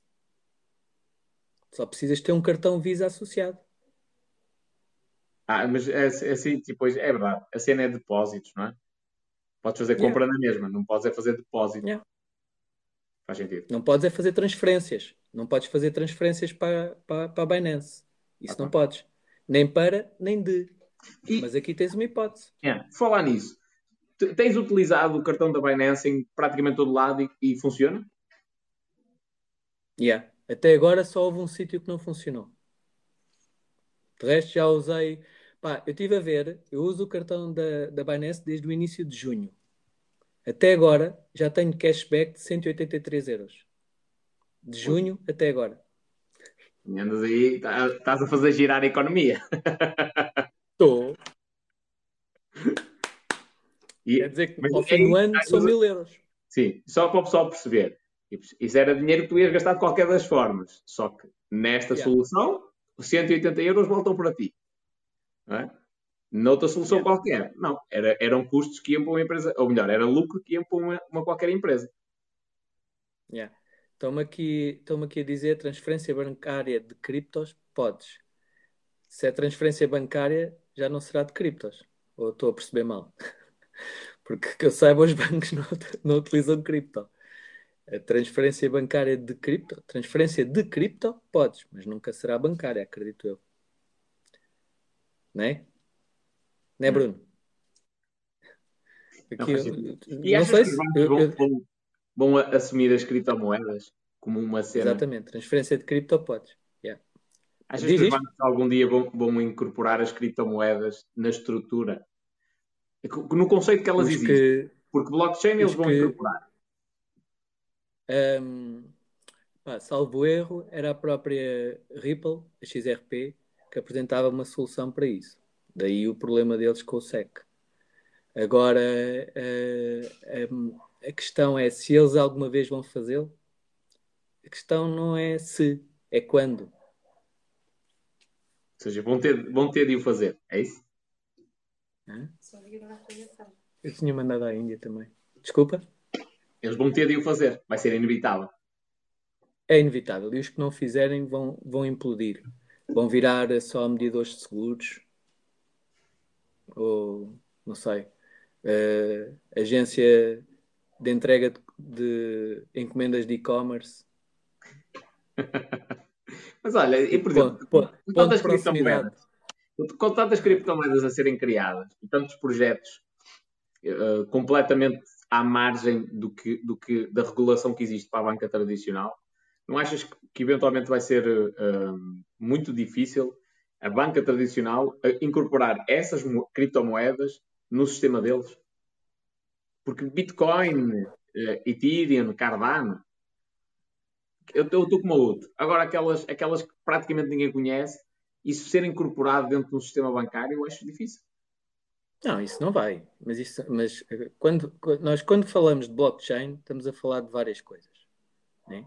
Elas to, eh, a, eh, a, a, blockchain foi criada para ter um fundamento, não foi criada para ser um, uma, um, um mecanismo de transacionamento. Não foi. Foi criada para ser um mecanismo de gestão de smart contracts. Portanto, tem de fazer um, tem de ter um fundamento, tem de ter uma razão de ser. Aquelas que não, não servem nada, não têm razão nenhuma de ser. Valem tanto como o dólar ou como o euro, que é marketing. Claro que o dólar e o euro foram assumidos por países. Elas não. Então é marketing, foram assumidos pelos influencers. Vale o que vale. O que os influencers conseguirem catalisar daquilo. O que eles não conseguirem, bum! Um dia desaparece. É tipo a cena da Agora acho que tem, Agora, as que têm uma função, que servem propósitos, que têm projeto associado, essas vão se manter sempre e vão continuar a crescer. É aquilo que eu acredito. Aliás, uma das cenas que o Guilherme, Guilherme tinha dito, epá, criamos a tua moeda, man. Agora nas lives e tal, criamos a tua moeda. Eu disse, oh, Guilherme, só não é que seja uma coisa relativamente cara. Tipo, com 500 euros cria-se a criptomoeda do espanhol ou coisa que se pareça. Mas não faz sentido criar uma moeda se ela não tiver utilidade. E eu não acho que, por exemplo, cria a minha moeda. Tudo bem, mas que utilidade é que eu vou dar àquilo diferente de Bitcoin? Nenhuma. Oi? Paraste? Espera aí que tu paraste. Pede que é diferente. Espera aí, espera aí. Vou tirar, vou tirar do telemóvel. Estás com o telemóvel a filmar o outro? Não, eu estava a ver já. Não me lembro como é que se tira o print screen. Espera aí. Não faças nada. Alguém disse Agora estou só. Já sei como é que se tira print screens. Normalmente é a tecla de bloquear e diminuir o, o som. Vou fazer um print screen. Agora estão sem a ver. É domingo, à meia-noite, e estão aqui cerca de 100 pessoas a ver a live. Isto é qualquer coisa extraordinário. E aqui 52, deste lado. Quer dizer, tu tens mais seguidores que eu, estás a ver? Aquilo que eu digo. Bem poucos. Eu faço uma live com o Patrick. Vou lá. Eu faço uma live com o Patrick. O Patrick tem um milhão ponto. Tem um milhão e cem mil. Eu tenho mais pessoas a ver a minha live do que ele do lado dele. Quantas é que ele costuma ter? Epá, nas, nas 60, 70, às vezes lá dispara um bocadinho, mas como é que é possível? Ele tem um milhão de seguidores, 1.1 de milhão, e eu tenho 34 mil, e há mais pessoas a ver a live do meu lado do que da dele. Opa, isso tem a ver com a cena do pessoal que quer falar contigo. no meio disto tudo, tu é que és o gajo que é empresário mais experiente. Estás a ver? Tem a ver com isso. E vão aí deixar-te comentários, que é para tu leres. Mas também tem outra coisa a ver. Por exemplo, a minha conta estava muito com um alcance muito reduzido. Tinha tipo um bloqueio do TikTok. Estás a ver? Mas a do Patrick eu não me acredito que tenha. Mas ele está no... O Patrick, Patrick uh, uh, cada. Olha, mandou uma mensagem. Olha, ele esqueceu-se da carteira aqui. Ai. Não quer dinheiro. Amanhã.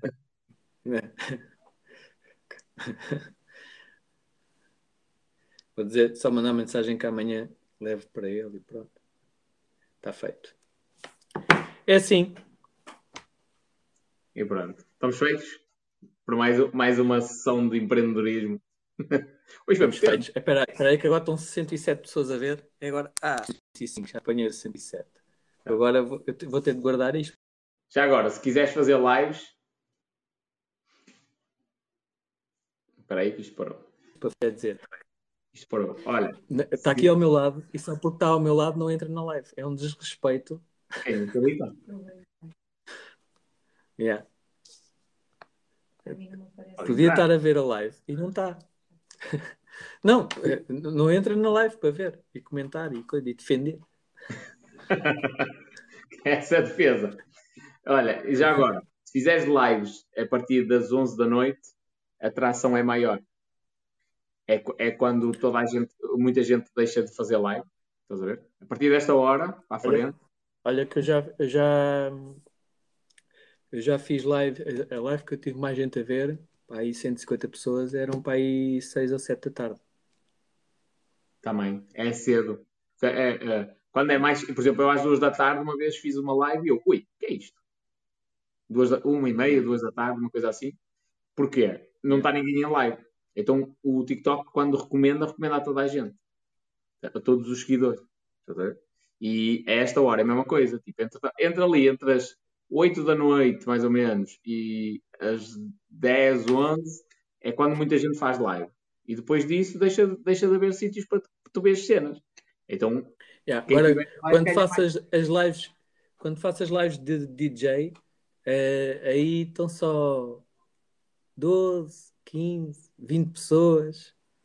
Sim. Mas é, isso, eu até, isso, eu, isso eu entendo. Ao domingo à noite, aquele som. Não, é, tinha, uh, olha, sabes o que é que devias fazer? Live no Clubhouse. É. Live no Clubhouse, com aquele som? Sim. Mas se calhar vais ficar bloqueado logo. Porque o conceito da plataforma do... é áudio. Estás a ver? Aqui no TikTok o conceito yeah. é vídeo. Então o pessoal chega lá. Não, mas para isso, para isso há, há plataformas para o DJing mesmo, onde depois podes também, para os DJs.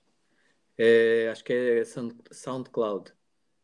Sim, SoundCloud. Onde podes é gostar e não sei o quê. Yeah. Também podes fazer aí. Também é uma cena fixe. Eu tive, olha, tive uma música no SoundCloud. Espera aí. Até te digo já. Uh, ela viralizou e foi uma, uma coincidência. Tem 3 mil likes, 24.5 mil, uh, não é visualizações, é audições. Porquê? Isto é uma hum. balsa que era para ser hum. tocada numa, ou melhor, ia ser, sim, ia ser tocada no, no concerto anual da Escola de Música onde eu ando. Foi tocada por uma rapariga que se chama Maria João. Estás a ver? Só que uh, uh, o grupo de dança precisava da música para ensaiar. E eles não podem ensaiar por uma música está no YouTube, porque depois a rapariga que vai tocar toca de maneira diferente. É, é mais imprecisa, digamos assim. Então eu gravei a rapariga a tocar e meti no meu SoundCloud. Pronto, o que é que acontece? Como eu pus o nome mesmo, Ferreira Henrique Chopin, uh, valsa número 2, Opus 69, completo, e depois pus por Maria João, aquilo deve, deve ter sido interpretado por muita gente que é Maria João Pires. Estás a ver? E hum. não está nesse nível, como é lógico. Então pessoal a deixar aqui comentários tipo lindíssimo, maravilhoso. Olha, há uma, há uma coisa que eu acho engraçada. O meu canal do YouTube, eu uh, carrego para lá algumas das lives, não todas. Aquelas. Esta hoje não, não foi assim agressiva, esta posso carregar para lá. Uh, aquelas onde se diz coisas agressivas, não posso. E não faço nada. Não ponho. O título é uma coisa básica, não faço edi edição, não corto nada, não melhoro a imagem, não, não melhoro o som, não faço nada. É assim, conforme saca do TikTok, ponho-me lá. E no outro dia fui ver e já estava com mil subscritores. Mil e seis subscritores. Eu só tenho Sem 600. fazer nada. Estás a ver? É, é. Pá. Não, tem, não entendo. O, o, pessoal começa também. Mas atenção que as lives de DJ no YouTube. Aliás, deve-te aparecer. Não as minhas. Não as minhas. Minhas não tem problema. Puto, os discos que eu passo têm mais de 15 anos. O algoritmo nem está atualizado para aquilo. Então não está. Então aquilo detecta. Até, estou-te a dizer, eu carrego para lá as lives todas de DJing. Só houve uma vez que me apareceu um aviso, mandaram-me um e-mail a dizer que uh, o meu vídeo tinha sido bloqueado no Afeganistão e na Arábia não sei do quê. De resto, só porque detectaram uma música que era um, uma música de um disco que eu tenho lá que é Africanismo. Yes. Que pronto, que esse já sei que não posso tocar, senão é-me bloqueado. De resto, até agora, todas passam sem espinhas.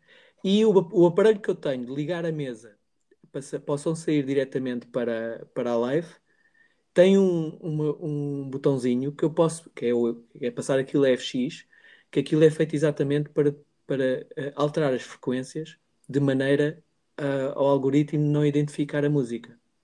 Eu nem uso isso. Eu, eu passo a música tal e qual, como é. Pô, Só que o meu vinil,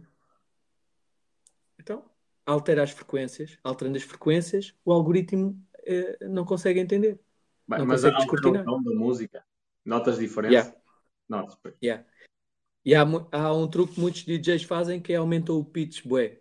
Se aumentarem o pitch, uh, uma frequência é naturalmente uh, adulterada se tu aumentares o pitch mais de, de 20%. Percebes? Há DJs que passam o tempo todo, não viste já DJs aí com música boa acelerada. Aquilo não é transe. Aquilo é música normal passada como se fosse transe, estás a ver? Muitas vezes. Aquilo é, é de propósito para o algoritmo não, não bloquear. Faz sentido. Faz sentido. Yeah. Que top.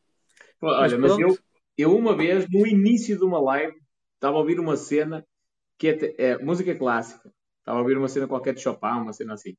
E, atenção, aquilo é uma interpretação de alguém, não é o original de Chopin. Ah, aquilo foi uns segundos. O algoritmo do Facebook detectou logo, tal. Mas olha que mais tarde ou mais cedo na tu, nas tuas lives vai-te aparecer lá uma notificação do género aquilo pode lá estar, mas aquele conteúdo não pode ser monetizado. Ou seja, não recebes. Uh, como é que chama? Dinheiro da publicidade. Por falar nisso, tens de ativar o AdSense. Já começas a ter algumas. Aonde? O, o Google AdSense é a cena da publicidade. Estás a ver?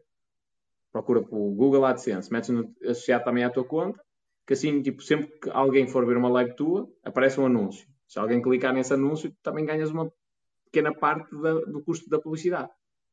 Pai, no outro dia fiz uma live com, com o Tavino, em que andámos a disputar aquilo que mostrávamos depois, quem, quem ganhava uh, mostrava o que tinha para mostrar, criando assim um, um frenesim de ansiedade naquilo que iríamos mostrar. E houve aqui o, o pessoal do lado dele e o pessoal do meu lado começou a, a carregar aquela disputa, estás a ver? Aquela que mandou fazer as flexões. Uhum.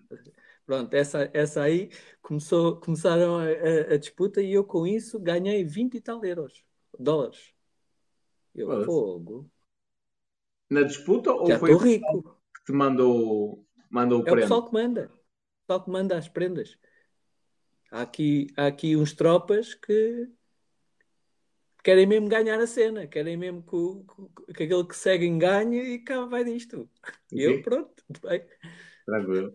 Só que sabes que disso o TikTok fica com 70%, uma cena assim, dessas doações, dessas moedas. Yeah.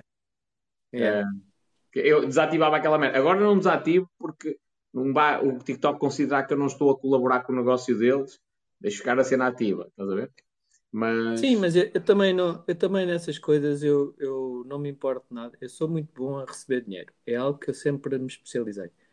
Sempre que me querem dar dinheiro, eu aceito. Eu não digo não. Não venho cá com cenas, ah, obrigado e tal. Não. Também não vendo, não é? Como não vendo no TikTok, não me agride receber dinheiro. Porque o que eu sei, que o que eu partilho é muito valioso. Mas eu, eu- eu também lamento é que não haja tanta gente disposta a receber nem gratuitamente aquilo que eu partilho, porque é eu já tinha comentado isto contigo. Eu, eu às vezes partilho um, um vídeo que digo, penso mesmo assim, foda-se, esta informação é potentíssima. Esta cena, valor. O pessoal não tem ideia do que é isto. Faço o vídeo. Tem duas mil visualizações. Faço um vídeo a responder a um hater, a dizer só para ele ter melhor forma de vir e mandá-lo dar uma volta com palavras mais educadas. Mais de 100 mil visualizações. Ou seja, a, intel- a inteligência do algoritmo procura as massas. né? a polémica. A pole- eh, Sim, mas eh, é para tu veres, a maior parte, há muito mais gente à procura da polémica do que, a pro- do que à procura de informação valiosa. Que está certo. Imagina que toda a gente tivesse sapiente das coisas, né? Era, O processo era era, fácil. era terrível. né?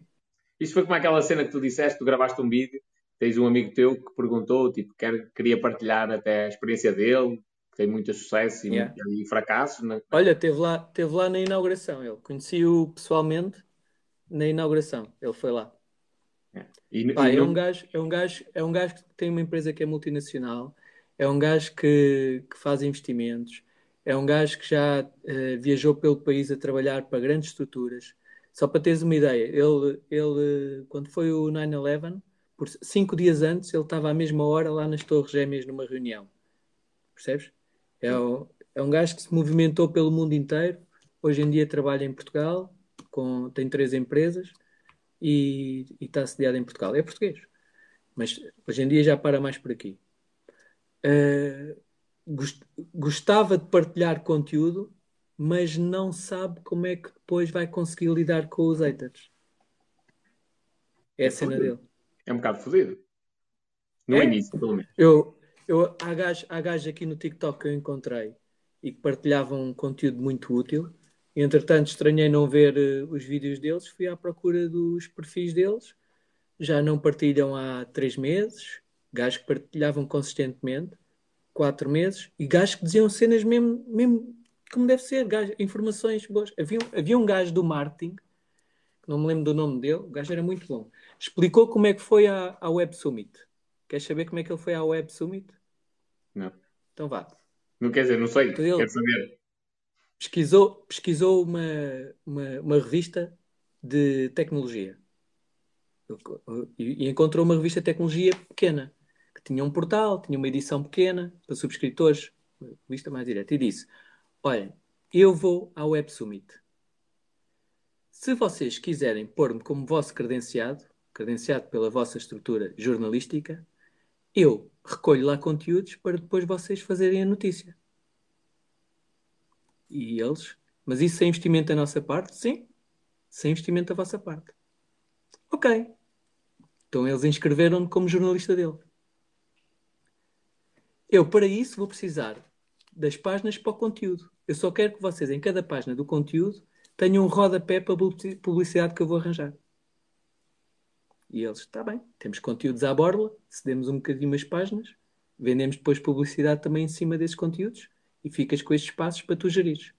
Depois ele pega naqueles espaços que tinha disponíveis e diz assim: Eu trabalho, vai a outras empresas, eu trabalho para a revista tal, e se vocês pagarem apenas a viagem que, que é o custo do Web Summit.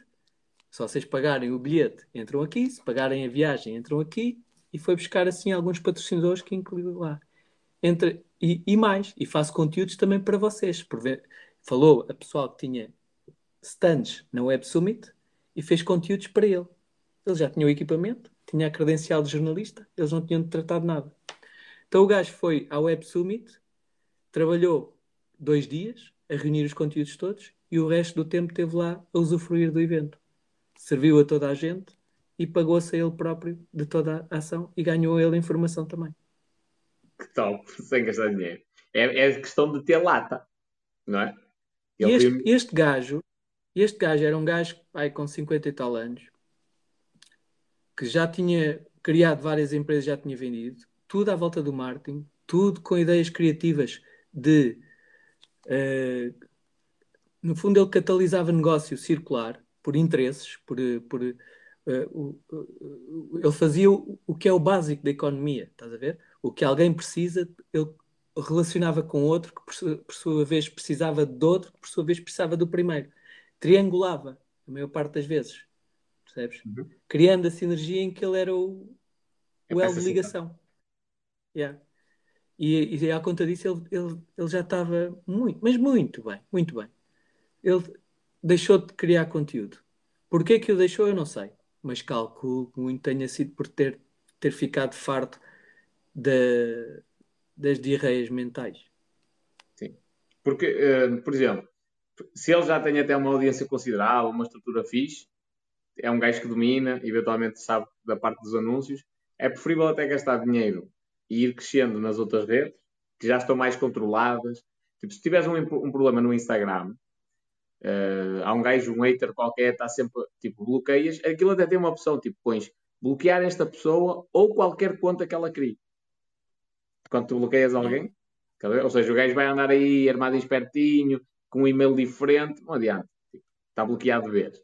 E no TikTok não. Ainda por cima eles sabem que denunciam a tua conta, estás a ver? Denunciam, denunciam, denunciam. Chega a uma determinada altura que levas tantas infrações, mesmo que tenhas razão, que aquilo, a tua conta fica na lista negra. Por isso é que removem contas com muita gente, estás a ver? Pronto. É, é um dos impedimentos. Mas isso é uma pena, pá. Um empresário que pode partilhar conteúdo de valor, é, é, a estupidez humana está a impedir que isso aconteça. Sim, mas é, foi, é que nem toda a gente está disposta a isso, né? Porque isto acaba por ser exposição e uma pessoa está a fazer de forma altruísta e depois tem, tem alguém a, a, a afetar. Sinceramente, a mim não me afeta grande coisa, como já devem ter percebido. Eu até agradeço, porque eh, ajuda-me. Já expliquei como é que me ajuda. E pronto. A treinar a inteligência emocional. E para e para me rir também um bocadinho. Sim, oh, mas eu, eu. Porque a cena é, eu gosto, eu gosto de responder. Porque a maior parte deles não. não é, é, às vezes os argumentos são vazios. Está a ver? Eu gosto de responder à cena, mas às vezes perde muito tempo nisso. E pior, que é uma cena que aconteceu comigo, e eu agora estive a refletir sobre isso, é que as pessoas ganham uma imagem de mim de um gajo agressivo. E na maioria das situações eu sou um gajo mesmo boa vibe, tipo, e gosto de estar na jabardice, ganham uma imagem de agressivo porquê? Porque é muita resposta a haters. E eles são muitos. Olha, o engraçado é que tem a ideia que eu sou um gajo bué da calma e... Não, mas isso é na net. Se for, se for ao vivo alguém, alguém me diz, dizer uma cena qualquer que me ofenda, eu vou, eu vou, eu, vai levar com uma resposta. Percebes? É. Vai levar com uma resposta. Eu cresci no cacei, né? Eu estou habituado a lidar com essas coisas. Agora, na net, não, na net dá para ser educado, cordial. Porquê? Tenho o tempo a meu favor. Dá para ouvir, dá para pensar pôr bem. aquilo na cabeça e pensar: porquê que este gajo disse esta cena? E esta perspectiva assim. Eu, eu já vi isto assim também em tempos, quando era puto estúpido, ou já via de outra maneira. Percebes? Ponho-me assim. Quem é que eu conheço que pensava assim? Ah, é aquele que morreu de overdose. Tá yeah, yeah. Faz sentido. Yeah. Faz sentido. Mas por acaso foi, foi quando eu te conheci pessoalmente, eu foda-se, este freak, foi a minha, a minha, a minha atitude foi, ui, que freak. Tu, tu, na altura aparecia, na maioria das vezes até aparecias de camisinha. Não é? Estavas na empresa E é, isso foi tipo, primórdios de Covid, coisa assim do género. Estavas quase sempre de camisa, sem o chapéu. Pronto. Quando eu te vi, ui, que freak. e aí fiquei com aquela percepção que é, no TikTok ele é calmo, na vida real é bem mais agitado. E eu sou o contrário, no TikTok sou agitado para caraças, na vida real sou mesmo boa vai, tranquilo. É. E sou um gajo relaxado. O Tavino está aqui a dizer que eu sou fofinho. o Tavino passou fez-me algumas cuecas yeah, de futebol. O, o, o espanhol ficam a saber que o espanhol é completamente inofensivo. É um, um gajo tranquilo, calminho, ouve. Quando está connosco, está sempre a ouvir, sempre com atenção, a ouvir tudo. Isso é um bom ouvinte. O Mário. É, é. O Mário, o, sou, mas sou mesmo. É, o Mário veio, veio almoçar comigo, no final disse assim: Ih, espanhol, desculpa lá, pá, falei o tempo todo. Eu, não, está tranquilo. Eu estou. Eu não sou, eu sou um gajo extrovertido quando é, quando é preciso tipo, quebrar ali aquela cena, mas de resto sou um bom ouvinte. Tô, gosto de estar no meu canto, tipo, ouço as pessoas, tranquilo. Yeah. Olha, vamos encerrar, que eu amanhã tenho de acordar, ora bem, tenho de sair daqui quarto para as oito. Sete horas. Yeah? Yeah. Vambora, vambora. Muito obrigado. A live foi mesmo potente hoje. Muito obrigado. Mesmo. É todos os dias, pá. É todos os dias. É sempre. Yeah. Obrigado, Então vá. Um abraço. Fica bem. Tchau, tchau.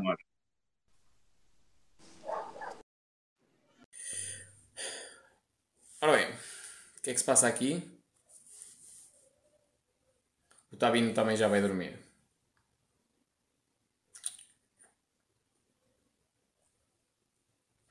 Gente, muito obrigado. A live foi mesmo potente hoje. Mesmo, mesmo potente. Até, até serviu para, para tirar aqui algumas dúvidas que eu tinha. Uh...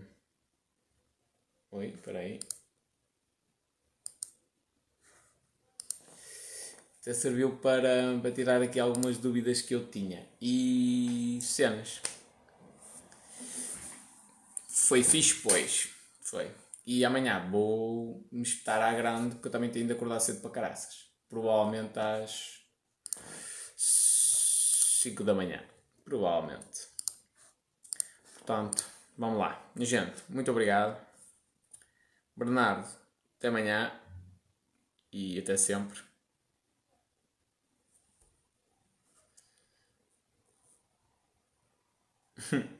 Diz o Rafael, sem tema e com bastante assunto, o improviso resulta. Eu curto esta cena. Eu, aliás, não tinha tema, porquê? Porque eu, eu não sabia se o Paulo estava de férias ou não. Então não, não marquei tema. Pessoal do Insta, muito obrigado. Até amanhã. Um grande abraço.